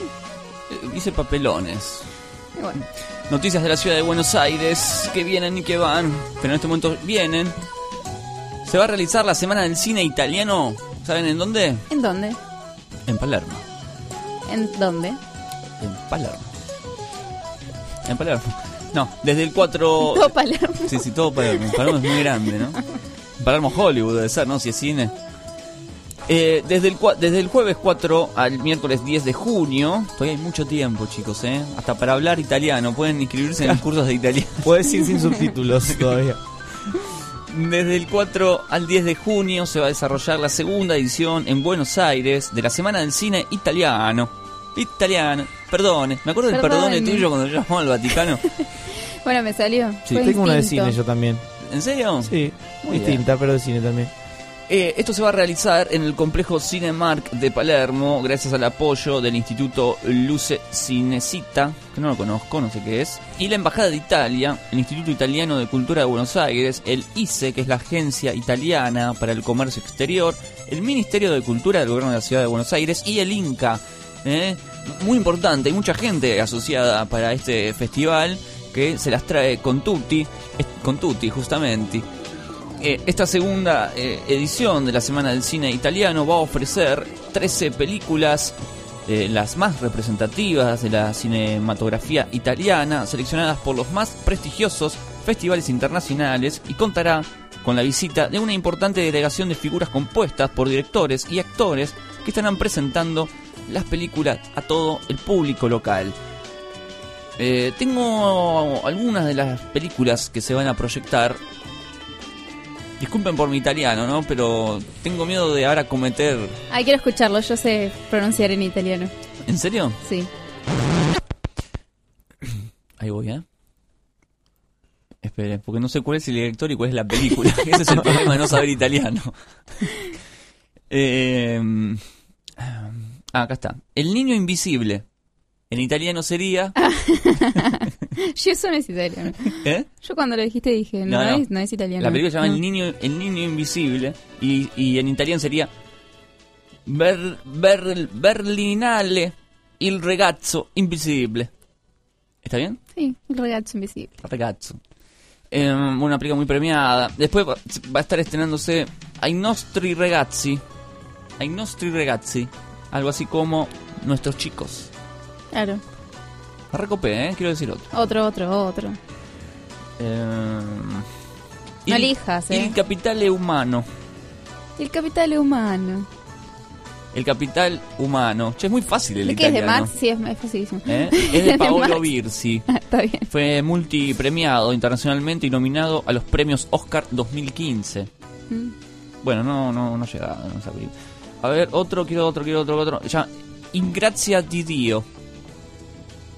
Ingrazia di Dio. ¿Qué es? Eh, gracia la de gracia de Dios. En la gracia de Dios. che, es muy fácil el italiano. Sí, es bastante fácil. Ahora cuando... Vamos en- a en- Italia. algún Vamos a día. Italia y en Facebook ahora mismo voy a agregar que también se habla italiano, no en idioma, ya fue. En el currículum. Italiano avanzado. Mirá que los Claro. italianos hablan muy rápido, no se entiende nada, ¿eh? Y como pasa en todos los idiomas, ¿no? Nosotros también, seguro. No, no, pero hablan muy rápido. ¿A vos te ¿Fue parece re fácil usted? porque tardás tres horas en leer una frase? ¿Fue a Italia, guada? No. ¿Por qué sabe hablar italiano? ¿Cómo sabe? Porque en la facultad me enseñan a pronunciar en italiano y mi profesora nos hablaba en italiano. ¿Por qué tiene italiano en la facultad? Porque estudio locución. Claro, Y tiene que si saber, ¿Por qué un tiene día- italiano? Y si un día veo cosas en italiano, tengo que saber decirlas. claro, tiene que saber pronunciar. Claro. Un día vende No un sé lo que estoy producto. diciendo, pero. ¿Pero qué? ¿Todos los lo países del mundo? O sea, no, lo- o los y importantes. idiomas, claro. Portugués, italiano, alemán, Mm. inglés. Claro. Claro, le dan un texto y por lo menos tiene que saber decir ragazzo. Claro. No, fideos, ragazzi. Y vos tenés que saber decir ragazzi. Ragazzi. Claro, sí. Me imagino. Recordábamos entonces eh, el festival, la Semana del Cine Italiano en Palermo, Cinemark, Complejo Cinemark de Palermo, del 4 al 10 de junio. ¿eh? Así que todos los bambinos están invitados. Vamos, me encanta, muy interesante. me faltó, me faltó. Me parece muy interesante tu noticia, pero me parece más interesante la mía. Guerra de noticias. Porque cambia el paisaje del centro porteño con más árboles. ¿En serio? Sí. Eh, en Buenos Aires van a poner. Lo que pasa en Buenos Aires es que no hay tantos árboles en realidad. Yo que vengo del interior sé que no hay. Entonces, lo que van a hacer poner nuevos árboles. Para esto hicieron un estudio en todas las calles a ver qué árboles había. Por lo visto ganaban los fresnos, entonces lo que quieren es que no sea el árbol número uno y van a plantar, entre otras cosas, 495 fotinias. ¿Qué está diciendo en portugués? Fotinias es un árbol que eh, durante el otoño tiene las hojas rojas y luego se ponen verdes como todos los otros árboles. Eh, son muy lindos. En realidad no son árboles, son como unos arbustitos. Muy lindos. Además van a plantar eh, más jacarandás, van a plantar eh, ciruelos, eh, crespones, catalpas y bueno, y unos cuantos más. Eh, eso es muy lindo para que la ciudad de Buenos Aires empiece a estar más linda. Lo que, Qué increíble, qué interesante, Sí, vamos. Muy interesante. Lo que dijo Jorge Fiorentino, que es el subgerente operativo del arbolado de la Dirección de Espacios Verdes, dijo, hicimos un listado calle por calle para determinar qué espacio es la, eh, qué especie es la adecuada. Y ese listado maestro que se ha dividido eh, de comuna por comuna fue enviado para la discusión con los representantes comunales que son los que están en el territorio. El objetivo es que cuando el resultado cuando esté el resultado definido definitivo se transforme en ley y marque el futuro del destino de esta ciudad. Es un trabalengua. Con muchos árboles. O sea, se hace una ley. No, está muy bien. Hay que cuidar los arbolitos. Sí, a mí también me parece Y hay que sacarle esa ropita que le ponen a los arbolitos. ¿Viste que le ponen ropita? Sí, no pueden respirar los árboles. Ya lo hablamos de esto. Yo estoy muy enojada por eso, así que. Sí, yo te he notado varias semanas que venís con enojada. Y por este tema. Claro, por el tema de los árboles vestidos que me parece terrible. También van a plantar tilos. La gente está muy acelerada. Claro. ¿Van Y a para que tengan ti- tilos a mano. No, los van a plantar. No sé si es por esto, pero sería. Me parece una 200 buena años- excusa. Nos vamos a poder tomar un té de tilo. Claro. Si les aburre el cine italiano, hay cine francés. La comedia humana es el ciclo de cine organizado por la Dirección General del Libro, Bibliotecas y Promoción de la Lectura, con la colaboración de un instituto francés. Es una selección de películas que representan el cine francés contemporáneo. Hasta el 29 de mayo se va a poder ir. Las proyecciones se, se desarrollarán en Casa de la Lectura, La Valleja 924 en Villa Crespo, los viernes a las 7 de la tarde. No es solo la película, cada función va a contar con una introducción, la película y un debate colectivo. Es totalmente gratuito. Yo quiero abrir la pregunta, ¿se debate después de la película? O sea, ni bien después. Sí. Sí, aunque parezca ridículo, se hace eso. A mí me parece muy interesante. ¿En Yo serio? fui, yo fui a películas con debate. Usted nos está cargando. No, no. Fui a ver un documental que se llama Man Butterfly, que es, eh, la- es un documental de eh, cuatro o cinco transexuales. Eh, y estaban ahí los transexuales para que les hagamos preguntas. Y les preguntamos de todo y estaba la directora del documental y fue muy divertido. Y además aprendimos un montón todos los que estábamos ahí. Así que están muy buenos los cines de debate. Oh, a mí me Muy interesante. Me- Sí, muy interesante. Me No vamos muy a interesantes, ir. la verdad es que me parecen muy interesantes, chicos. En este caso no sé si vamos a ir, pero bueno, es gratuito los viernes a las 7 de la tarde para todos los que quieran ir, Villa Crespo. Está bien, muy interesante. Vamos a ir. Luis. Noticias. Yo voy con Luis. Noticias muy interesantes. Vamos a ir. Tendrías el separador así, ¿no? Voy a hacerlo. Está todo muy callado. ¿Dónde están todos? Bueno, estamos leyendo las noticias, Pará, que son muy Luis. interesantes. Sordo, ¿no? No rompa. El lunes. ¿Estás sordo o nos toma el pelo? bueno, chicos, yo tengo que cocinar, tengo una vida. Bueno, Y bueno, anda a cocinar, te necesitamos acá. Que no nos rompas, loco. O sea, andamos leyendo las noticias de la ciudad, que hay un montón. Eh, por ejemplo, lo que hay un montón son deportes en los parques y las plazas de la ciudad de Buenos Aires. ¿Qué deportes Sí. hay? ¿Eh? Fito Páez fue ese final. ¿Qué deportes No, hay? sí. Oh, gracias, Charlie. ¿Eh? ¿Qué deportes hay? La ciudad ofrece múltiples actividades recreativas y deportivas gratuitas en los espacios verdes de cada barrio. ¿Lo hago bien? ¿Puedo entrarme en el ISER? No. Ok. Hay clases de gimnasia, ritmos, yoga, running, propuestas, horarios y lugares. ¿Lo hago bien? Seguí, seguí practicando, a ver. Más de 50.000 personas disfrutan Va semanalmente. cambiando los tonos cada Sí, vez. sí, porque quiero ver si me aprueban. Más de 50.000 personas disfrutan sema- semanalmente del programa Plazas Activas, que ofrece actividades y clases gratuitas en 26 plazas y parques de la ciudad de Buenos Aires. De la ciudad de Buenos Aires. ¿Cómo ves ¿Va eso? bien? Sí, ¿Puedo? sí. Va mejorando, va mejorando a poco. Me parece que le falta un poco de entrenamiento. El programa está destinado a toda la población con el fin de promover la vida saludable y a través de las prácticas dentro del parque.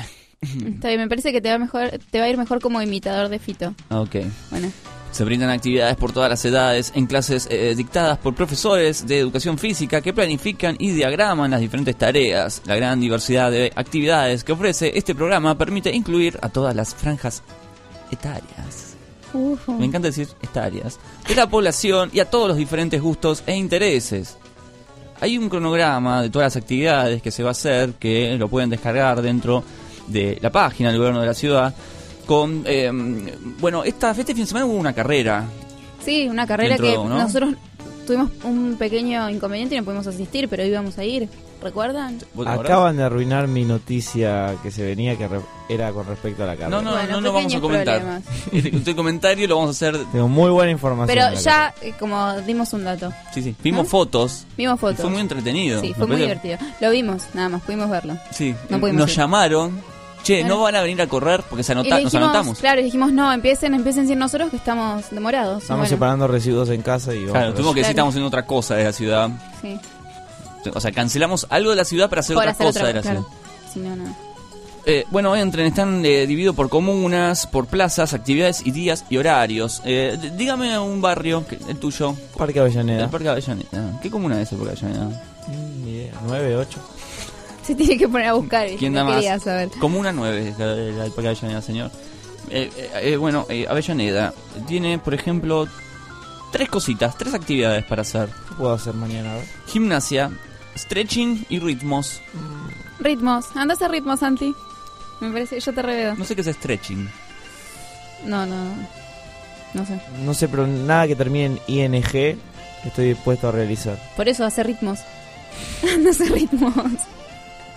Ya le digo que es stretching. ¿En qué horario se puede hacer eso? ¿Dice? Ah, el, el stretching es eh, técnicas de elongamiento. Elongamiento. No. Técnicas de elongamiento. Dicen póngale. que está muy bueno eso, ¿eh? Claro, ¿qué estrecho? Yo tengo una amiga que va, pero ella le dice voy a elongación. Yo no me anoté porque no sabía qué era y al final me interesa. Y bueno, Eh, devoto, a ver, yo soy comuna. ¿Qué comuna soy yo? No sé qué comuna soy, no está mi comuna acá, ¿eh? No están todas igualmente, ¿eh? Faltan varias. No, no está la mía. Y Bien. bueno, rock and roll. Rock and roll, eh, devoto y ya el parque. no vas a poder hacer deporte, estás muy triste, ¿no? Sí, sí, sí, ¿ves? Eh, por algo pasan las cosas, ¿no? Mi barrio, en el deporte no va. Así que bueno, entren a la página de Ciudad de Buenos Aires, ahí tienen un montón de actividades que se están organizando en las plazas. ¿Cuánto verde, cuánto papel, ¿no? De onda verde, de, eh, no sé, Buenos Aires verde. eh, Estamos mejorando la ciudad. to- Todo verde, ¿eh? Del amarillo, no, cambiando el verde. Bueno, pero siempre va a tener un tinte amarillo, todo eso. Es un verde limonado. Las fachas de San Telmo están a salvo de los grafitis. Se limpiaron 20 grafitis de los frentes de los edificios y esto fue en el marco de la puesta en valor de uno de los barrios históricos de la ciudad. El Ministerio de Ambiente y Espacio Público lleva adelante la limpieza de estos 20 frentes de casas y comercios que habían sido pintados con grafitis y bueno, ahora por suerte se pudo recuperar su, su forma, su fachada original. A todos nos molesta que nos pinten la puerta de nuestra casa o de donde sea. Depende de qué graffiti. lo malo es cuando lo volvés a pintar del color que va y vuelve al otro día el graffiti. Como si se, se fijaran, ¿no? Depende del graffiti, ¿no? Hay graffiti que son muy lindos y ojalá nos pinten siempre. ¿Qué No, hacen, no, pero- se cuentan? Pintando grafitis. Sí, sí, man. Los que son con stencil son terribles. Siempre son feos. Además siempre se les ve el costadito del stencil. No me gusta. Entonces, Entonces los limpiaron y estamos todos muy contentos porque están ¿El recuperando la fachada. es un arte? Es un arte. Es un arte, es un arte cuando está bien hecho. No cuando es Pero un... estar bien hecho o no estar bien hecho No, el que tiene, viene, el tiene que- una opinión suya, digamos. los que vienen pegando con un stencil y te escriben, te ponen la carita del de Star Wars, no, la verdad Creo que no es me una discusión interesante igual, ¿eh? Eh, sí, a mí Para graffiti- llamar a un grafitero algún día. Yo no creo que ellos estén de acuerdo con poner eh, Juancito 2015 en la Bueno, puerta de bueno, bueno, hay que, casa. eso, la discusión sería cuáles grafitis deberían estar permitidos, si es que deberían estar permitidos o no. Es que están permitidos, de hecho uno eh, puede ir a pedir para hacer intervenciones. Bueno, sí, pero hablo de los grafitis eso. más callejeros. Yo prefiero el graffiti antes que esos pasacalle con... Sí, los pasacalles. Natalia, te recibiste, tu familia te ama. Ay, el- lo- los de los cumpleaños de 15. Qué feo. Un desastre. Sí. Eh, no, estaba buscando un teléfono de acá de... ¿De? Creativa Box. No, uy, les pasé el chivo. no importa. Estoy viendo, hay, eh, hay como un centro de administración de grafitis de hip hop. Ah, bueno. Los tipos de hip hop tienen buenos grafitis, ¿eh?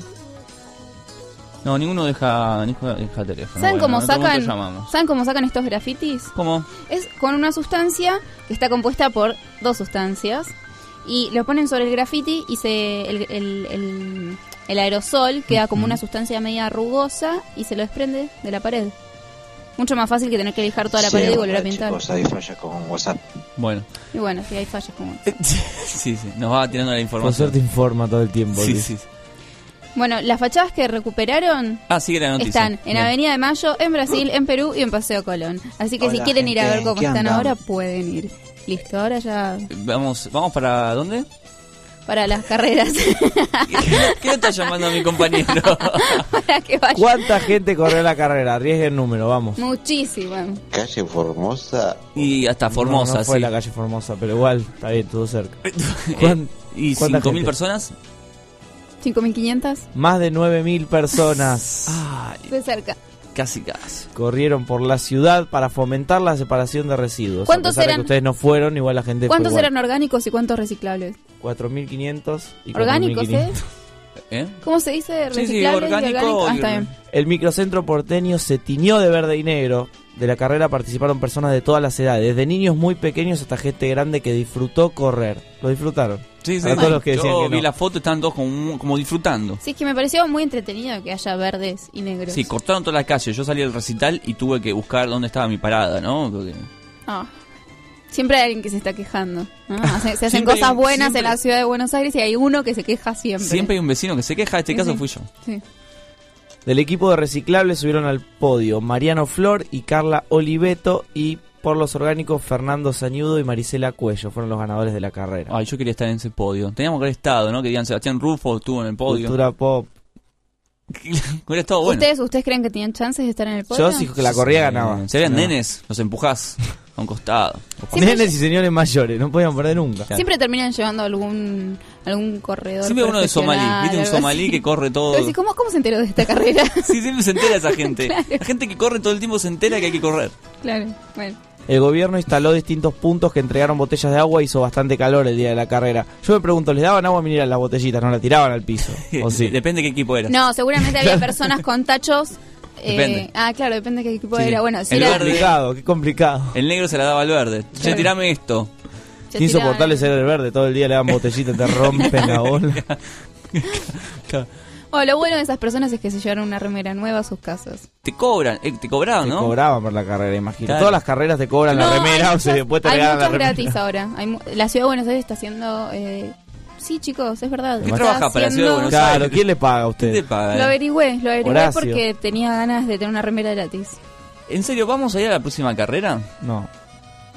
Si vamos a hablar en serio, no. ¿En serio no? Caminamos. Yo no sé trotar, así que no puedo ir. Bueno, me voy porque parece que sobra acá. Sí, sobra, la verdad. Sí, hace dimos ni 15 bola. programas que sobra. Mentira, Luis, no te vayas, no te vayas nunca. Eh, ¿En serio no, no te copás Santi en una carrera? Pregúnteme otro día. Hoy no, pero si más adelante puede ser. Hoy- Pero si corro, para ganar. No, obvio, si vamos es para ganar. o sea, No, chicos, pero se tendrían que entrenar. No, hacemos trampa, algo, un, un taxi, nos bajamos una cuadra antes, Sí. una movida así. Sí, sí, sí, posta, esperando atrás de un puesto de diario, Sí, ¿no? sí, sí. Cabeceando ahí, cogoteando. Vamos, ahora, ahora, ahora, ahora. Y te metes. Y empujas a los nenes, a los viejitos, empujas a toda la gente, metes la traba. Y llegás ahí victorioso. Vayan tipo con una topadora ahí. Mm. Llevándose gente por delante. Y cuando no da el premio no lo aceptamos. No, no le decimos Porque no. son demasiado pro para... No, estos premios no. No, los premios son demasiado pro, me parece. Sí. No ganan plata ahí, ¿no? Los ganadores. Creo no sé qué no. ganaban, no sé. No, me parece que el Lo reconocimiento... hubieran dicho. Una medalla. No, levantan unos plástico. trofeitos. parece- al parecer plásticos en la foto. Claro, pero- sí, seguramente. Ay, ay. Los que se compran en Entérate de más noticias de la ciudad de Buenos Aires en culturapop.com.ar.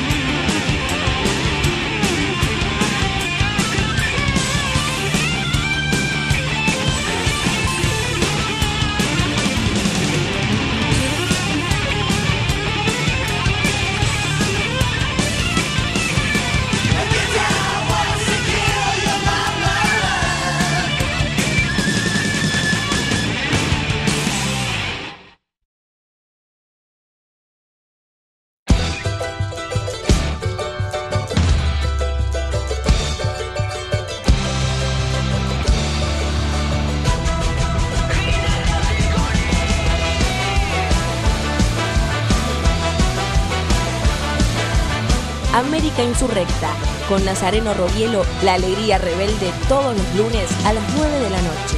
Música, política, bandas en vivo, fiesta, noche, delirios y bohemia.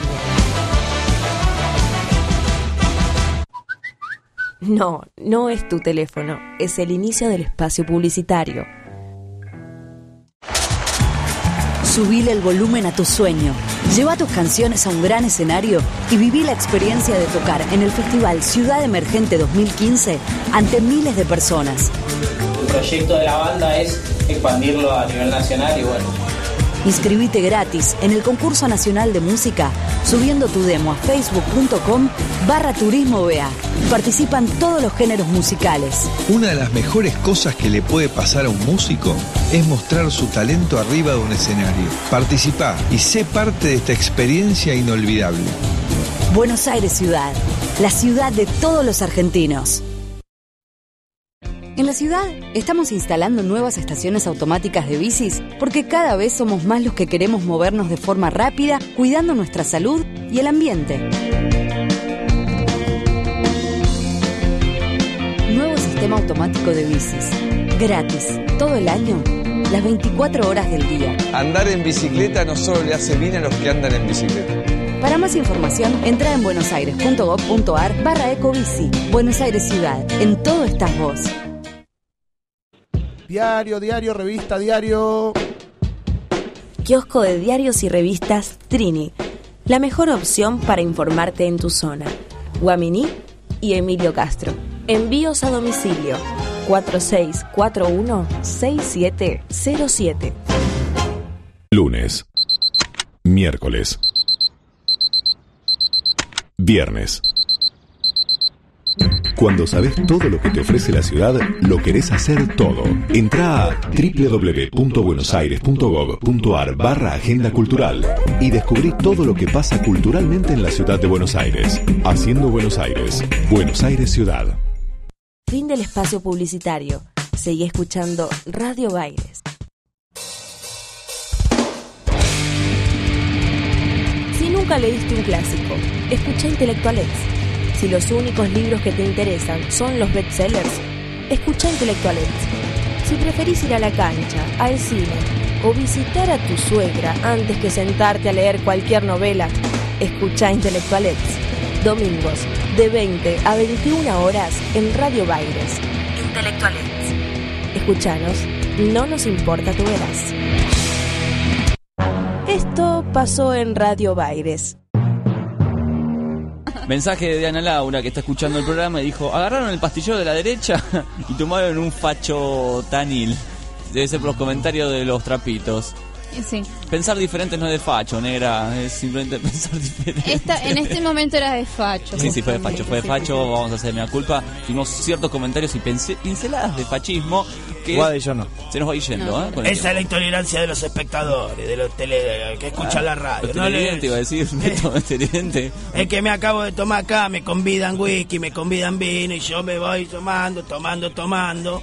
Eh, ustedes comen chocolate. Late que te late, corazón que late quiere chocolate, Beto. Esto es lo que Beto consume para ser más dulce. Pero me dieron uno vencido. No, no, no, estos son todos de hoy, estos son todos de hoy. Le mando un saludo a la gente de Corazón que Late Quiere Chocolate, que estamos degustando unos chocolates muy ricos. Los chocolates más ricos del universo, Te juro podríamos que son... decir. Sí, son riquísimos, ricos. me encantan los nueve. Este que tengo en la mano, voy a mostrar por la cámara 3. Tiene una nuez entera. Sí, tiene 80% de, de, de cacao, ¿no? Bien. A nadie le importa, pero a nosotros sí. Bien. Nosotros sí, pues lo estamos comiendo. Sí, sí, sí. Ah, hay un mito de las famoseñas que me gustaría descubrirme. No quiero descubrir nada más de usted, señor Luis, entiéndalo. Quédate ahí y seguí escuchando Radio Baires.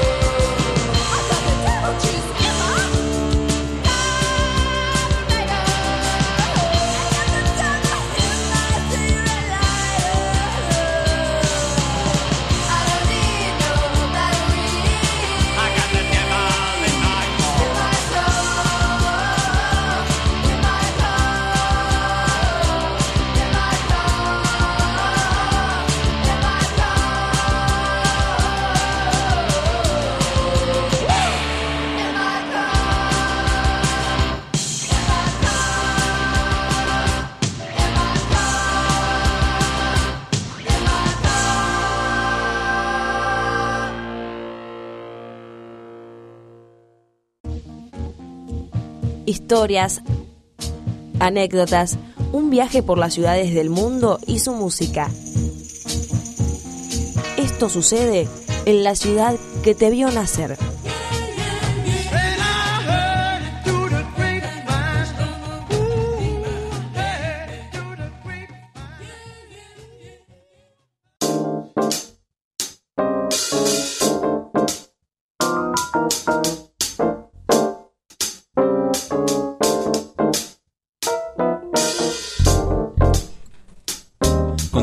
En Cultura Pop en vivo por Radio Aires hasta las 3 de la tarde.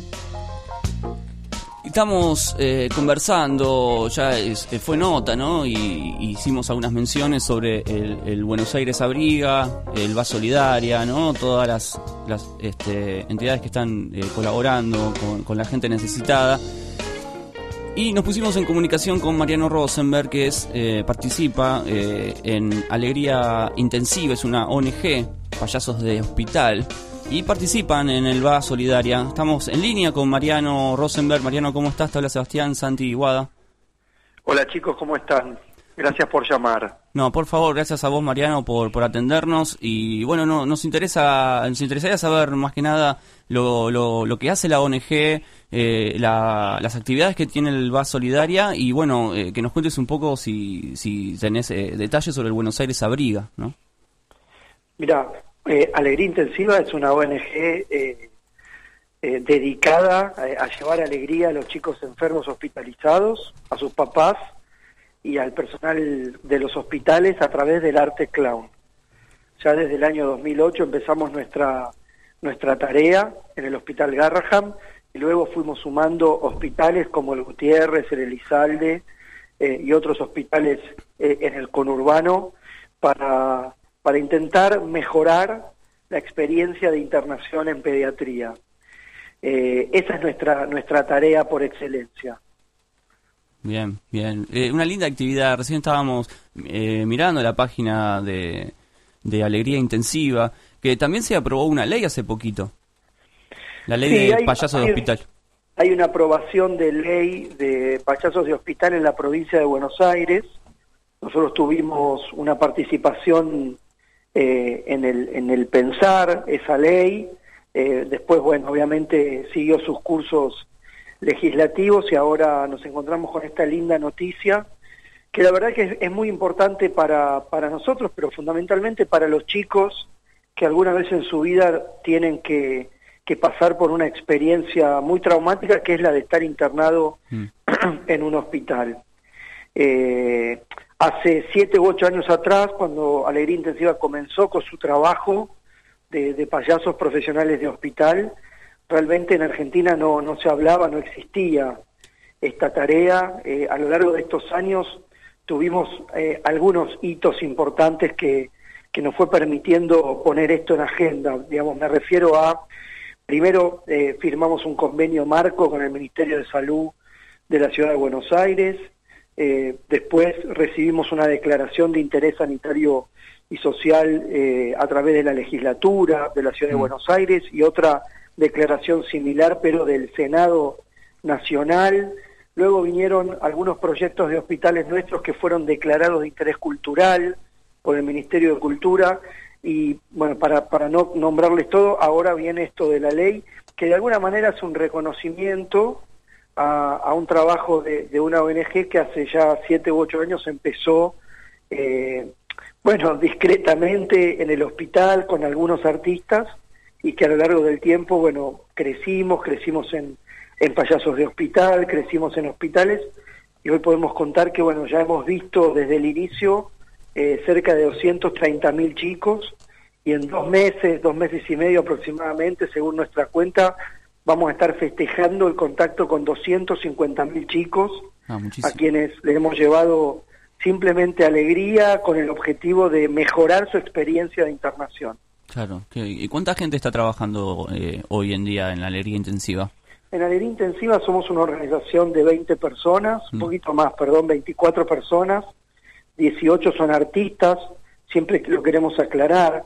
Eh, Alegría Intensiva es una organización estrictamente artística, que trabaja en hospitales y que está dirigida por dos médicos, pero que el recurso humano que hace el trabajo artístico en los hospitales, estamos hablando de actores y actrices con muchos años de formación, especializados clowns, que a su vez reciben eh, información para mejorar su adaptación eh, al medio hospitalario. Así que 18 son artistas y bueno, como otras ONGs hay personas que se dedican a la tarea administrativa, a generar recursos, hay un asesor médico, un supervisor eh, psicológico y, y somos 24 personas trabajando todos los días, todo el año para, para montar todos nuestros programas de payasos de hospital. Mariano, y además de, de todo esto, ¿ustedes hacen eh, talleres o capacitación para chicos que recién comienzan, con clown?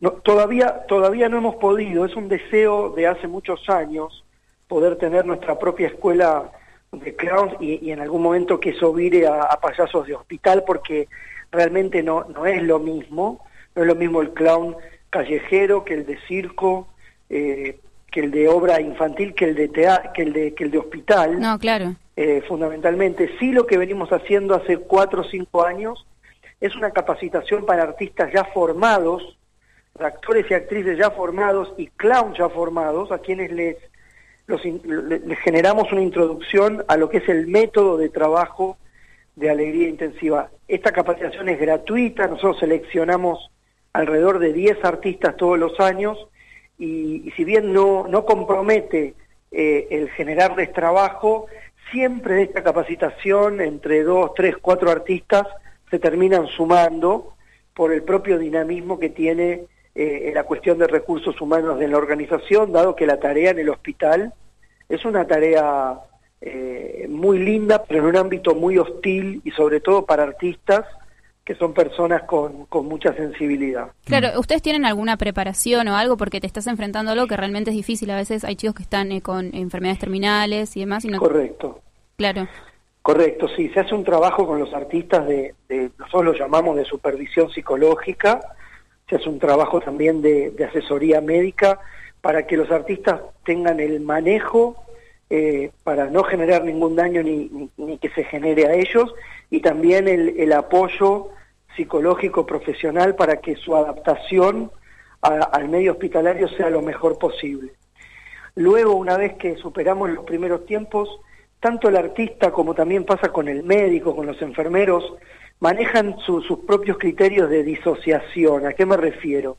Que un payaso de hospital entra a un cuarto donde hay un niño internado y, y se quiebre y se ponga a llorar con el niño y con la familia, no permite Claro. eh, desarrollar su trabajo como tampoco se lo permitiría a un médico. Entonces, se trabaja mucho en esta capacidad de disociar.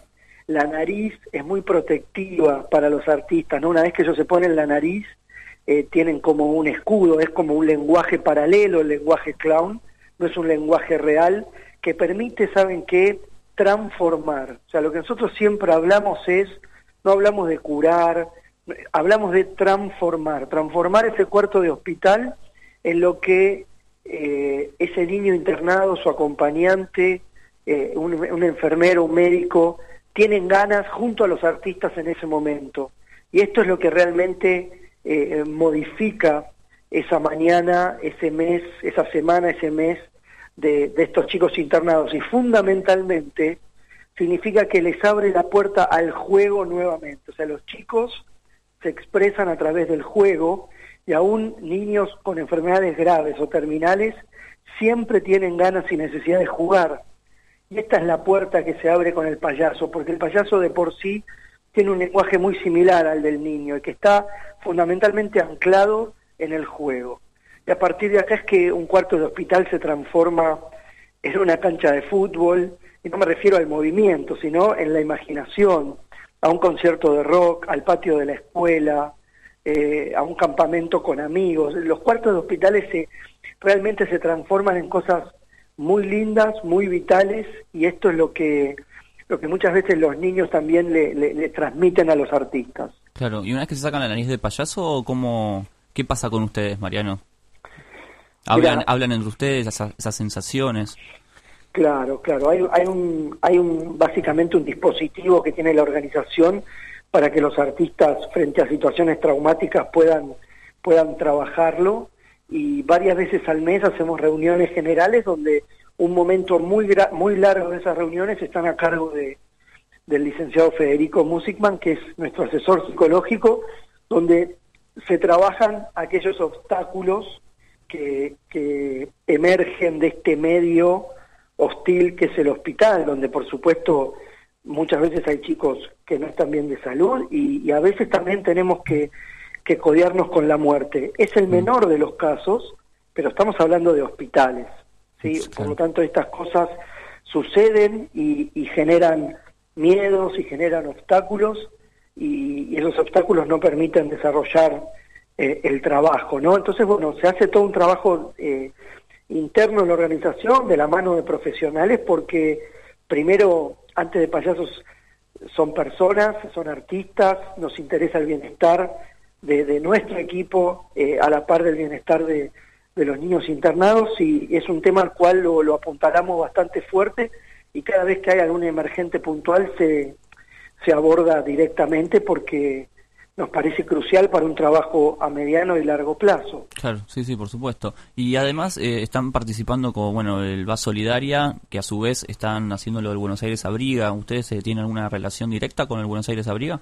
No, la verdad que no, la verdad que no. Sí tenemos excelente relación con, con diferentes áreas de- del gobierno de la ciudad porque eh, el, el devenir de la organización nos llevó a trabajar muy de cerca con el Ministerio de Desarrollo Social en lo que es sus programas de fortalecimiento, donde Alegría Intensiva presenta proyectos que son apoyados y, y eso nos ayuda a sustentarnos. También trabajamos con el Ministerio de Cultura eh, a través de ley de mecenazgo, hemos hecho participaciones con, con gente de asuntos públicos, eh, en, en algunos eventos que se han realizado donde se fusiona ¿no? lo público, lo privado, eh, las ONGs, y tratamos de estar cerca porque es la ciudad donde vivimos, es la ciudad eh, eh, a la que amamos y donde desarrollamos un altísimo porcentaje de, de- de nuestra tarea y, de, y del objeto de, de la ONG. Así que siempre que nos invitan estamos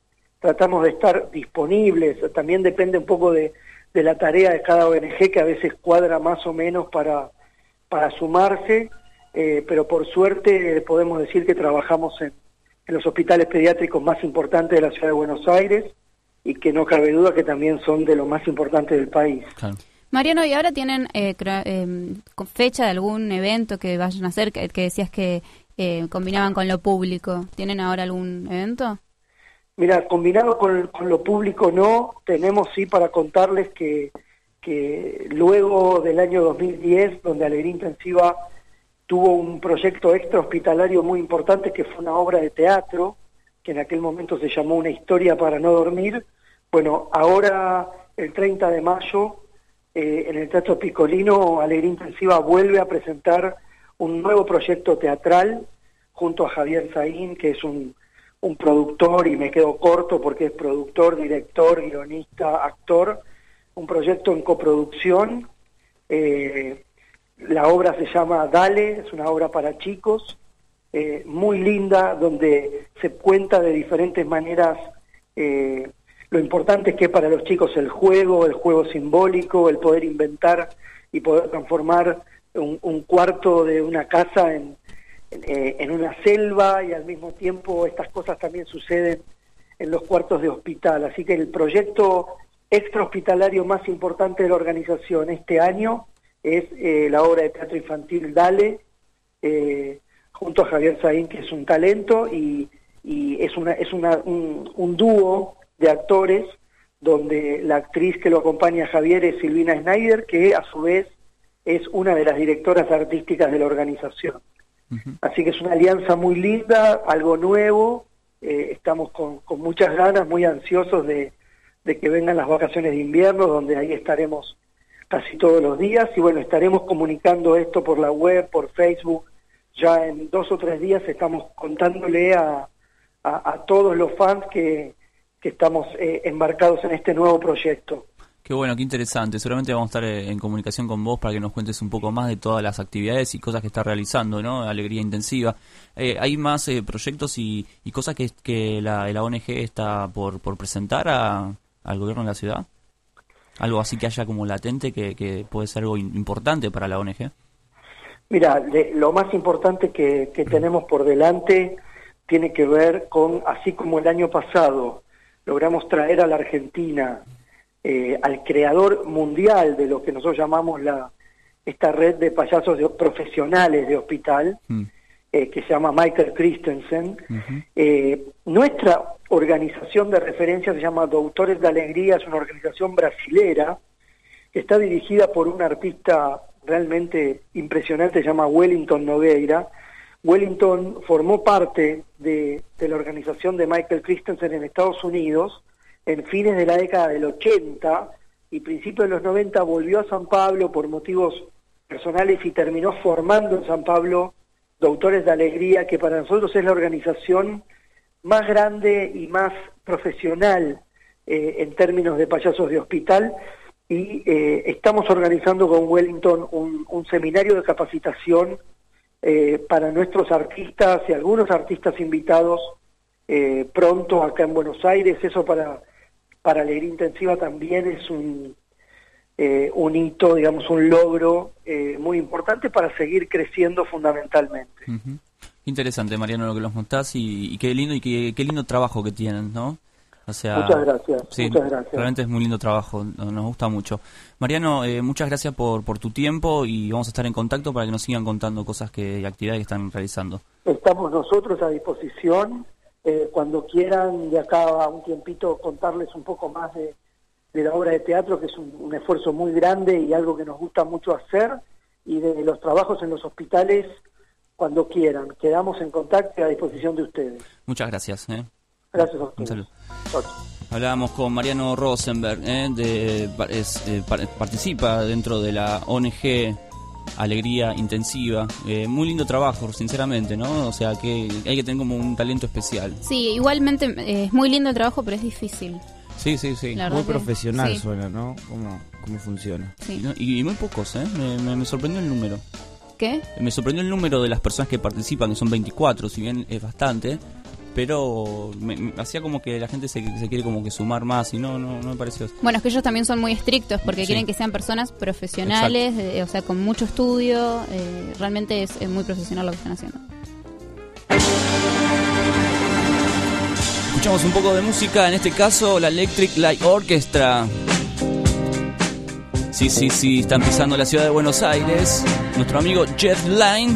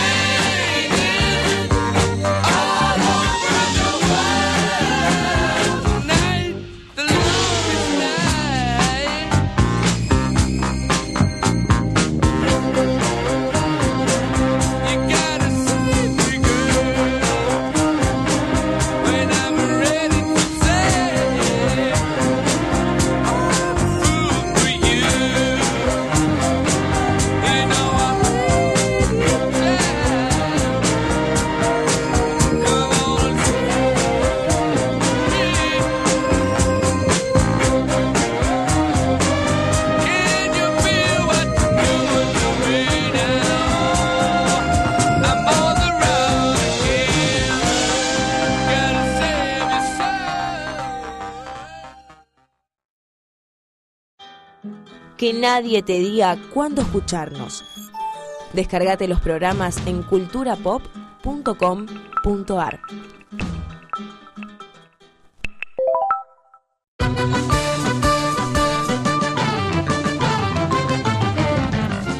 Bueno, el concierto del 14 ¿eh?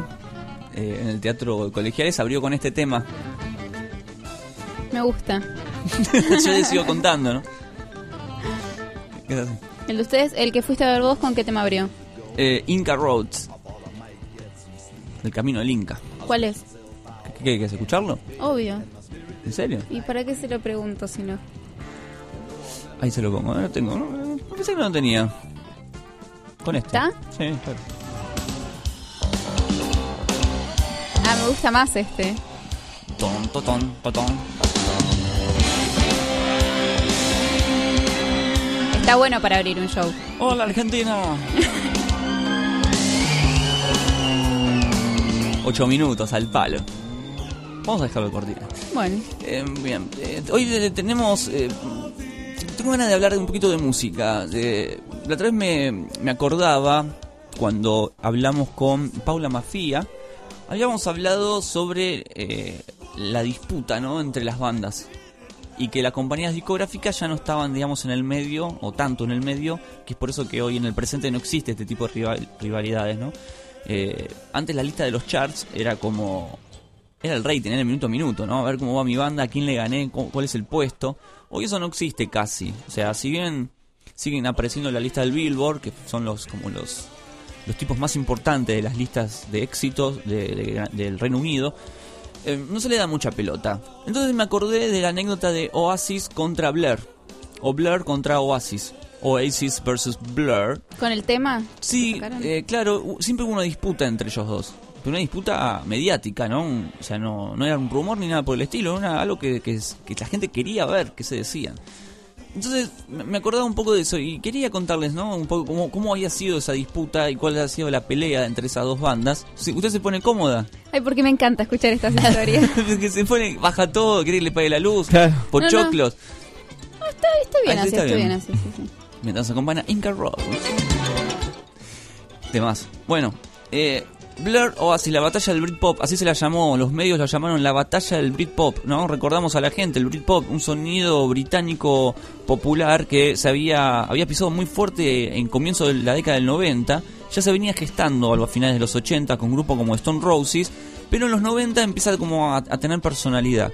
Y esa personalidad se la termina de dar una banda llamada Blur, que empieza a grabar un montón de discos y una música y unas letras que en ese entonces no, no eran muy comunes, ¿no? Como que volvió a componer a la vieja usanza, a la, a la vieja, a la vieja manera de componer de los Kings, por ejemplo, banda también británica.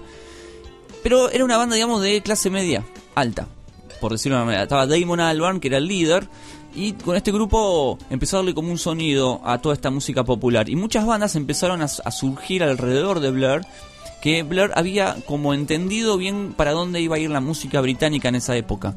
Por eso hablamos de Ian Brown, el líder de los Stone Roses, o grupos como Happy Mondays, que le habían dado un sonido a Manchester, un sonido más bailable, donde mucho ácido lisérgico, donde se puso de moda las famosas rave, y ese pareció que iba a ser el sonido británico de ese entonces, hasta que llegó Blair con una onda más, vamos a hacerlo, pero, pero eh, eh, más, más grupal, para todas las ciudades y pueblos de Gran, de Gran Bretaña, ¿no? Digamos, que no quede nada más que en Manchester. Hizo algo, unificó todo eso y se transformaron como los, los reyes, digamos. Es que no había otra banda que, que haga algo parecido. Ellos eran como los reyes del movimiento Brit. Entonces todo el mundo iba a ver a, Blur. Eran, eran, eran los, los monarcas de toda esta movida. Hasta ahí va todo bárbaro con, con Blur, hasta que aparece un grupo de Manchester llamado Oasis, que empieza a hacer algo totalmente distinto a Blur. Blur era más popero, eh, experimentaba mucho más, eh, se animaba a otros sonidos, a otra música. Oasis era pibes de clase obrera, de los suburbios de Manchester, que hacían rock and roll y que hablaban de lo bueno que es ser una superestrella, fumar cigarrillos y tomar alcohol, las chicas, o sea, más simple. Y hay mucha, mucha gente de británica se sentía identificada con esa música y empezaron a seguir a los Oasis. Oasis empezó a crecer en su popularidad, tuvo un primer disco muy exitoso y ahí Blair empezó como a abrir los ojos y decir, esperen, estos nos pueden hacer sombra. Empiezan todos los medios a hablar de Oasis y nosotros que éramos los reyes ya nos estamos quedando atrás. Eso trajo como eh, ganas de querer, digamos, eh, superar la música, superarse como banda y como compositores. Eso estuvo buenísimo, ¿no? Que existieran estas dos bandas en esa época fue bueno para todos. Todos salimos ganando, porque salieron los mejores discos de Britpop en esa época, no solo de Oasis y Blair, sino de otras bandas. Eh, todo el mundo quería como componer y superar uno, uno al otro. Pero la compañía discográfica vio un negocio atrás de eso y los empezó a enfrentar. Pero este enfrentamiento surgió por, por culpa de Liam Gallagher en una fiesta que se cruza con Damon Albarn, el líder de Blair, y Liam le grita, somos number one, number one, number one. Somos los número uno, somos los número uno. Porque tenían un tema llamado Son My Say, que estaba en el puesto número uno, y que habían derribado de alguna forma a Blair. Esto a Damon Albarn no le gustó nada, que también contestó, pero contestó de una manera mucho más elegante, que fue grabar un disco como The Great Escape, El Gran Escape, que fue una obra maestra dentro de la música británica de los 90.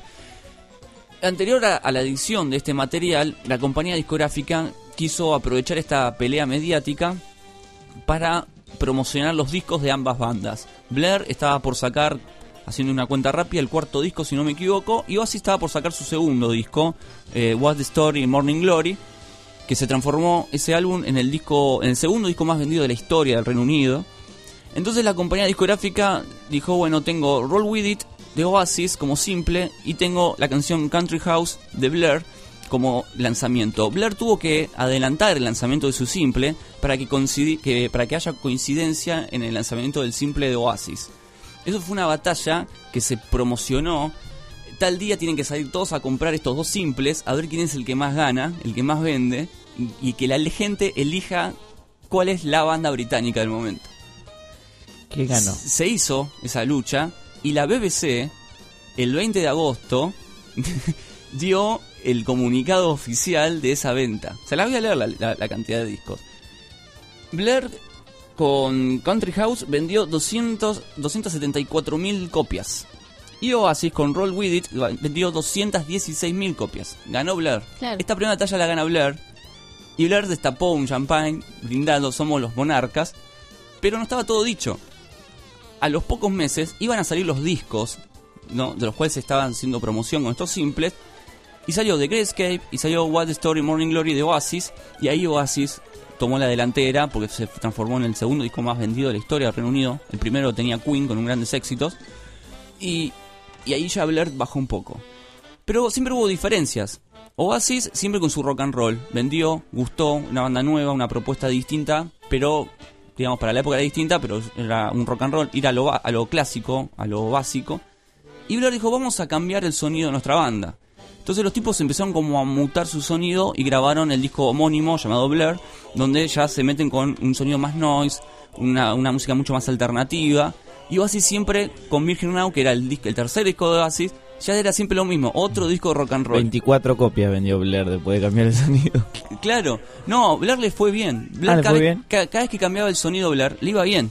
Pero O sea, tenía que siempre ir haciendo algo nuevo, mientras que Oasis no hacía nada nuevo. Sí, Oasis no- ¿Cuál le gusta más? Eh, eh, a mí me gusta mucho más Blair musicalmente, me parecen mucho más finos, tienen una, una, una búsqueda musical alucinante, lo- y Oasis me gusta la simpleza, Le gustan los dos. me gustan mucho los dos. No puede Yo no puedo elegir. Vos te hubieras ido a comprar ¿Qué los disco dos hubiera discos. com- Yo hubiera hubiese comprado el simple Country House, me gusta más A mí, Country a mí House que también me Rock With gusta más ese. Estuvo muy bien elegido lo- los cortes de difusión. Estuvo muy bien elegido. Oasis tuvo una ventaja, si bien acá la, pareja- la pelea venía pareja, Oasis tuvo una ventaja. Oasis se hizo popular en Estados Unidos, cosa que Blair no. A Blair siempre le costó entrar en el mercado de Norteamérica porque eh, tiene un sonido muy británico, Blair. Oasis se adaptaba un poco más al sonido rock and roll de los Yankees. Entonces eh, eh, Oasis eh, llega y conquista Estados Unidos, llena el estadio, llena todo. Y a Blair siempre le costó. De hecho, Blair tuvo visitas a Estados Unidos cuando Oasis no existía y le había costado mucho. No, no fue una de las giras más exitosas de Blair. Pero Blair en Inglaterra seguía sacando discos muy buenos. O sea, la prensa hablaba muy bien de los discos de Blair, pero Oasis vendía. Era una cosa muy rara. La prensa criticaba los discos de Oasis porque siempre hacían lo mismo y en cambio Blair siempre se la jugaban y hacían cosas diferentes y siempre con un material distinto.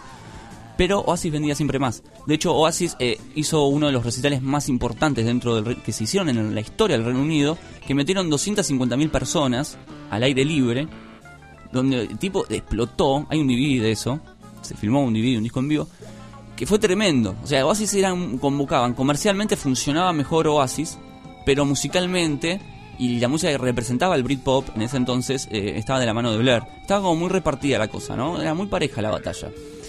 Eh, lo, que, lo interesante de todo esto es que el Britpop a finales de los 90, año 97, empieza a decaer.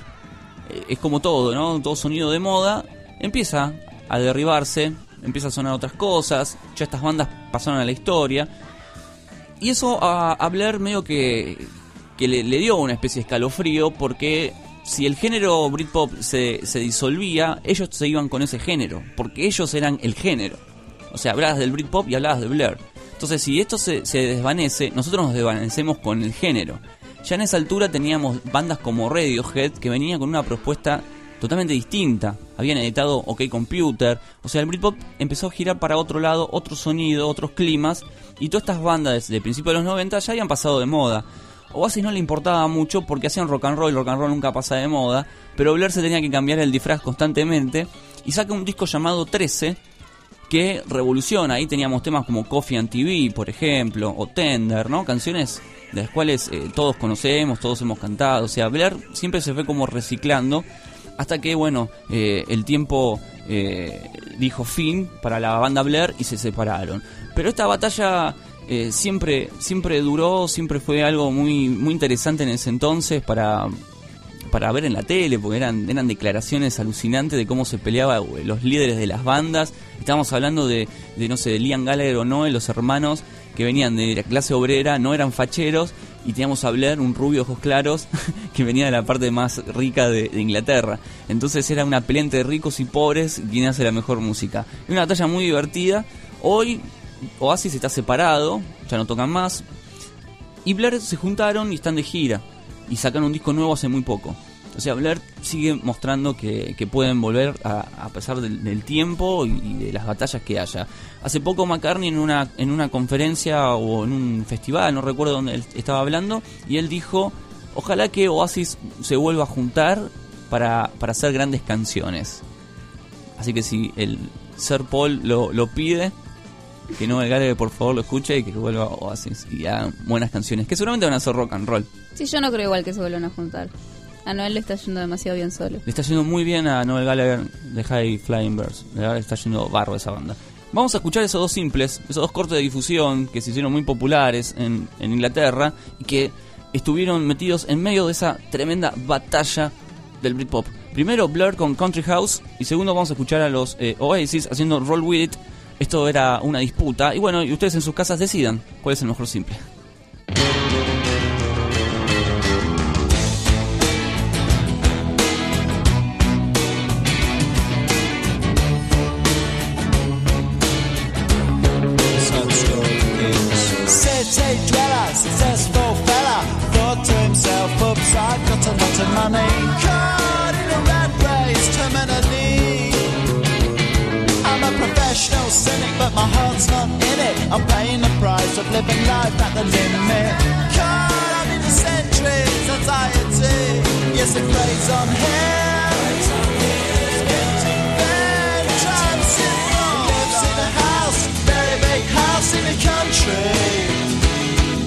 Watching afternoon repeats and the bird in the country. He takes a manner of pills and piles up analyst bills in the country. Oh, it's like an animal farm, that's a rural charm in the country. He's got morning glory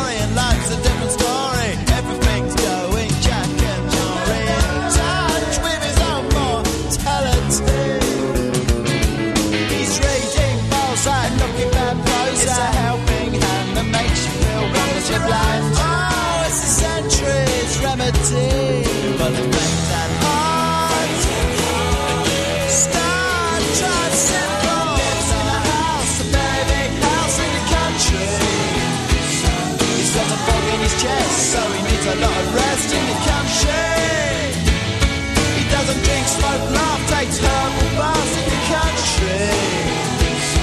Says she comes to no harm animal farm in the country. In the country. In the country.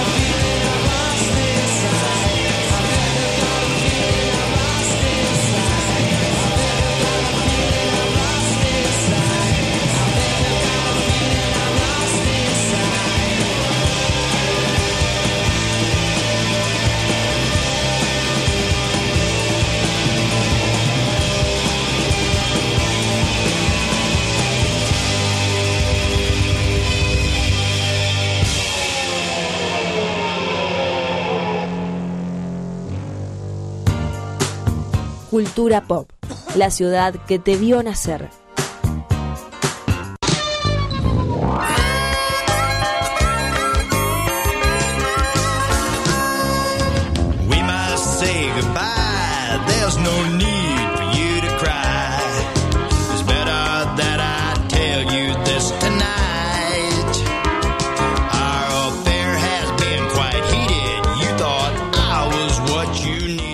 Todo lo que sube baja, siempre decimos lo mismo. Y esto es para vos, Girón. Esto es para vos. Deje de rascarse la barba frente a las cámaras. Pica. Cuando picas hay que rascarse. Bañese. Afeítese. Cuando escucho esta canción es como que asimilo irse. O sea, estoy en el colectivo, suena y me bajo. O sea, como esta canción Menos mal que no se la to- termina. Menos mal que no la tocaron en el recital esta, si no yo me iba. Bueno, hasta la próxima. Chao. Ya hacía su programa dentro Si cerraban con esta canción eh, hubiera sido increíble. Sí, sí, sí. Güey, el tipo diciendo todo lo que sube tiene que bajar. Eh, bueno, gran, el tema fue Gran Hermano, ¿no?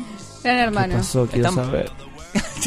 Estamos todos muy enojados con Gran Hermano. ¿Por qué estamos enojados? Porque es una cagada. A ver, Literalmente. gran hermano, ya arrancó Showmatch. Déjense de joder, que empiecen a pasar cosas porque no lo va a mirar nadie. Es como la batalla, ¿no? De o, eh, Tinelli o Big Brother. Claro, y no pasa nada en Gran Hermano. Entonces, Sí, un chico que hizo el casting. a punta la conozco. Bueno, Ay, ay, ay. vos sabrás. Eh, un chico que hizo el casting mandó un video muy enojado diciendo que, bueno, que Gran Hermano. ¿Por qué no le está funcionando eh, Gran Hermano? Eh, hizo un, des- un. Descargo. Un descargo. Sí. Estaba muy enojado este ¿Por qué chico, no ¿eh? hermano? ¿Usted tiene la respuesta? Ahí te lo va a decir el chico. Y tiene toda la razón. Hola, soy Diego Andrés Gómez Rial. Acá agradeciendo a la gente de siempre Formosa y Rolando Acosta por haber levantado el video del Pelotudo 1 que lo hice hace dos meses.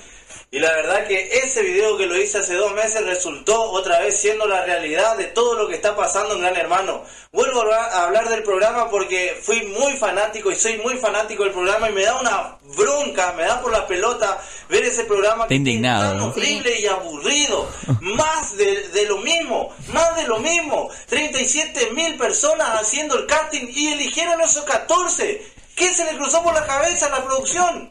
¿Qué hicieron? ¿Eh? Ahí Real, Lo eh, quiero. Está recaliente. Martín, eh, ¿Lo llamamos a este? hermano, sería los 14 que están ahí adentro. Tienen más plata que el plantel de River o de Boca. Dejate de joder. Las minas salieron en Playboy, en nombre. Se- son conocidas por todos lados. Tiene razón. Tiene razón, pero su tono provinciano hace que me ría, perdón. Todo bien, pero que jueguen un poco o que hagan algo divertido. ¿Me entendés? Los muchachos, ¿qué dije yo? Se iban a tirar y a rascarse ahí. No hacen nada. Me veo la desesperación por Real o por todo lo que están haciendo ahí. De desesperarse por el que el programa tenga más rating, no va a subir más de 6, hermano. Eso va a ir bajando. Es la voz se de están nosotros. despegando Fantino, todos se están La despegando voz de la ese sociedad. porque le lleva abajo, papá. Le está llevando abajo y encima que ahora comienzan los otros programas. ¿Qué van a hacer para levantar? ¿Qué van a hacer? Igual está demasiado enojado, me parece. Es que es un fanático. No tenga nada que ver con el medio, ¿me entendés? Acá lo del interior, le podemos hacer un desastre ahí. Alguien que juegue, que juegue, gana caminando. Hay gente del interior, hay salteños, cordobeses en este Me hace acordar Tano Pazman cuando River se fue a la ver, viejito. hicieron? No para de hablar.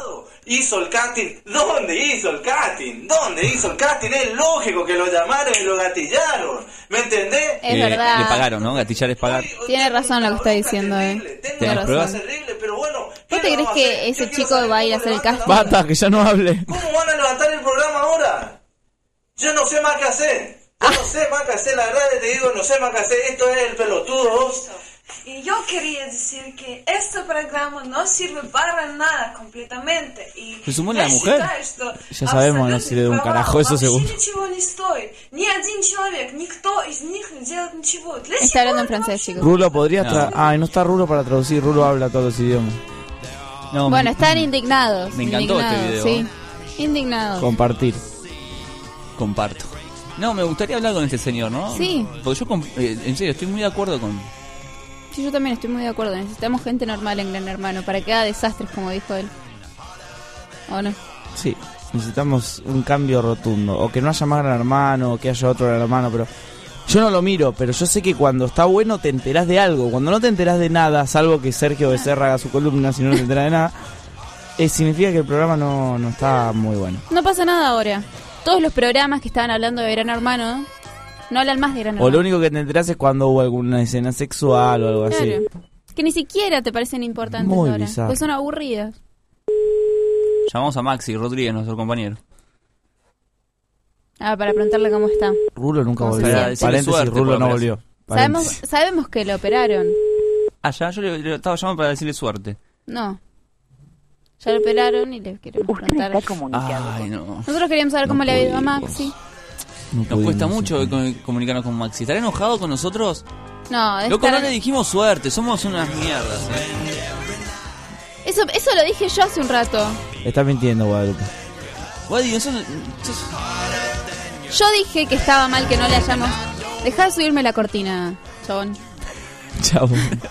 Yo dije que estaba mal que no hayamos llamado a Maxi para desearle suerte con la operación y que encima lo hayamos llamado para ver si ya estaba anestesiado y Bueno, hablar che, con él. eh, Yo dije que estaba mal eso.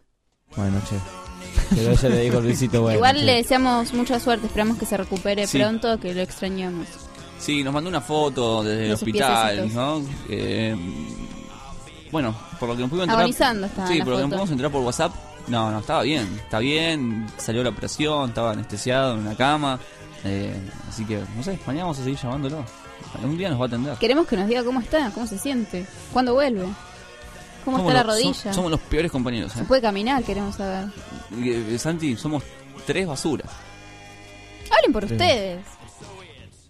Usted lo llamó muchas veces. ayer. Hoy, tarde, ¿no? Yo pensé No, que era- Guada le preguntó, como dice que, noso- que nosotros dos somos basura y ella no le preguntó cuántas veces habló con él Yo ayer. no digo que seamos basura, yo dije que estuvimos mal. Estuvimos mal. Fue una mala actitud, fea, nada más. ¿Cómo se remedia esto? No tiene remedio, No tiene remedio. se acabó. Cuando vuelva le vamos a tener que regalar un chocolate cada uno, cosas así. Qué mala Quedan pata que alma. tuvimos, ¿eh? Chiste malo, si lo sabes. No, Maxi, si estás escuchando, te queremos, maestro. No volverá a pasar. Eh, eh, la próxima vez que lo prende de la otra rodilla, lo llamamos antes. No, esperemos no lo tengan que operar de otra Esperemos. rodilla. No, No, esperemos que igual no. creo que no, no era que la tenían que operar. Quizás sí, por eso, esperemos que no. ¿Qué está pasando con este plantel? eh? Uno se me duerme en el estudio, la otra grita. El otro se rasca la barba. Sí, qué mierda eso. Rulo se va Rulo directamente, se no va. vuelve, dice que vuelve, no vuelve. No vuelve. Dijo que volvía a las 3, no vuelve. ¿Qué nos espera? Oh, hasta mañana. Hasta Chau. mañana.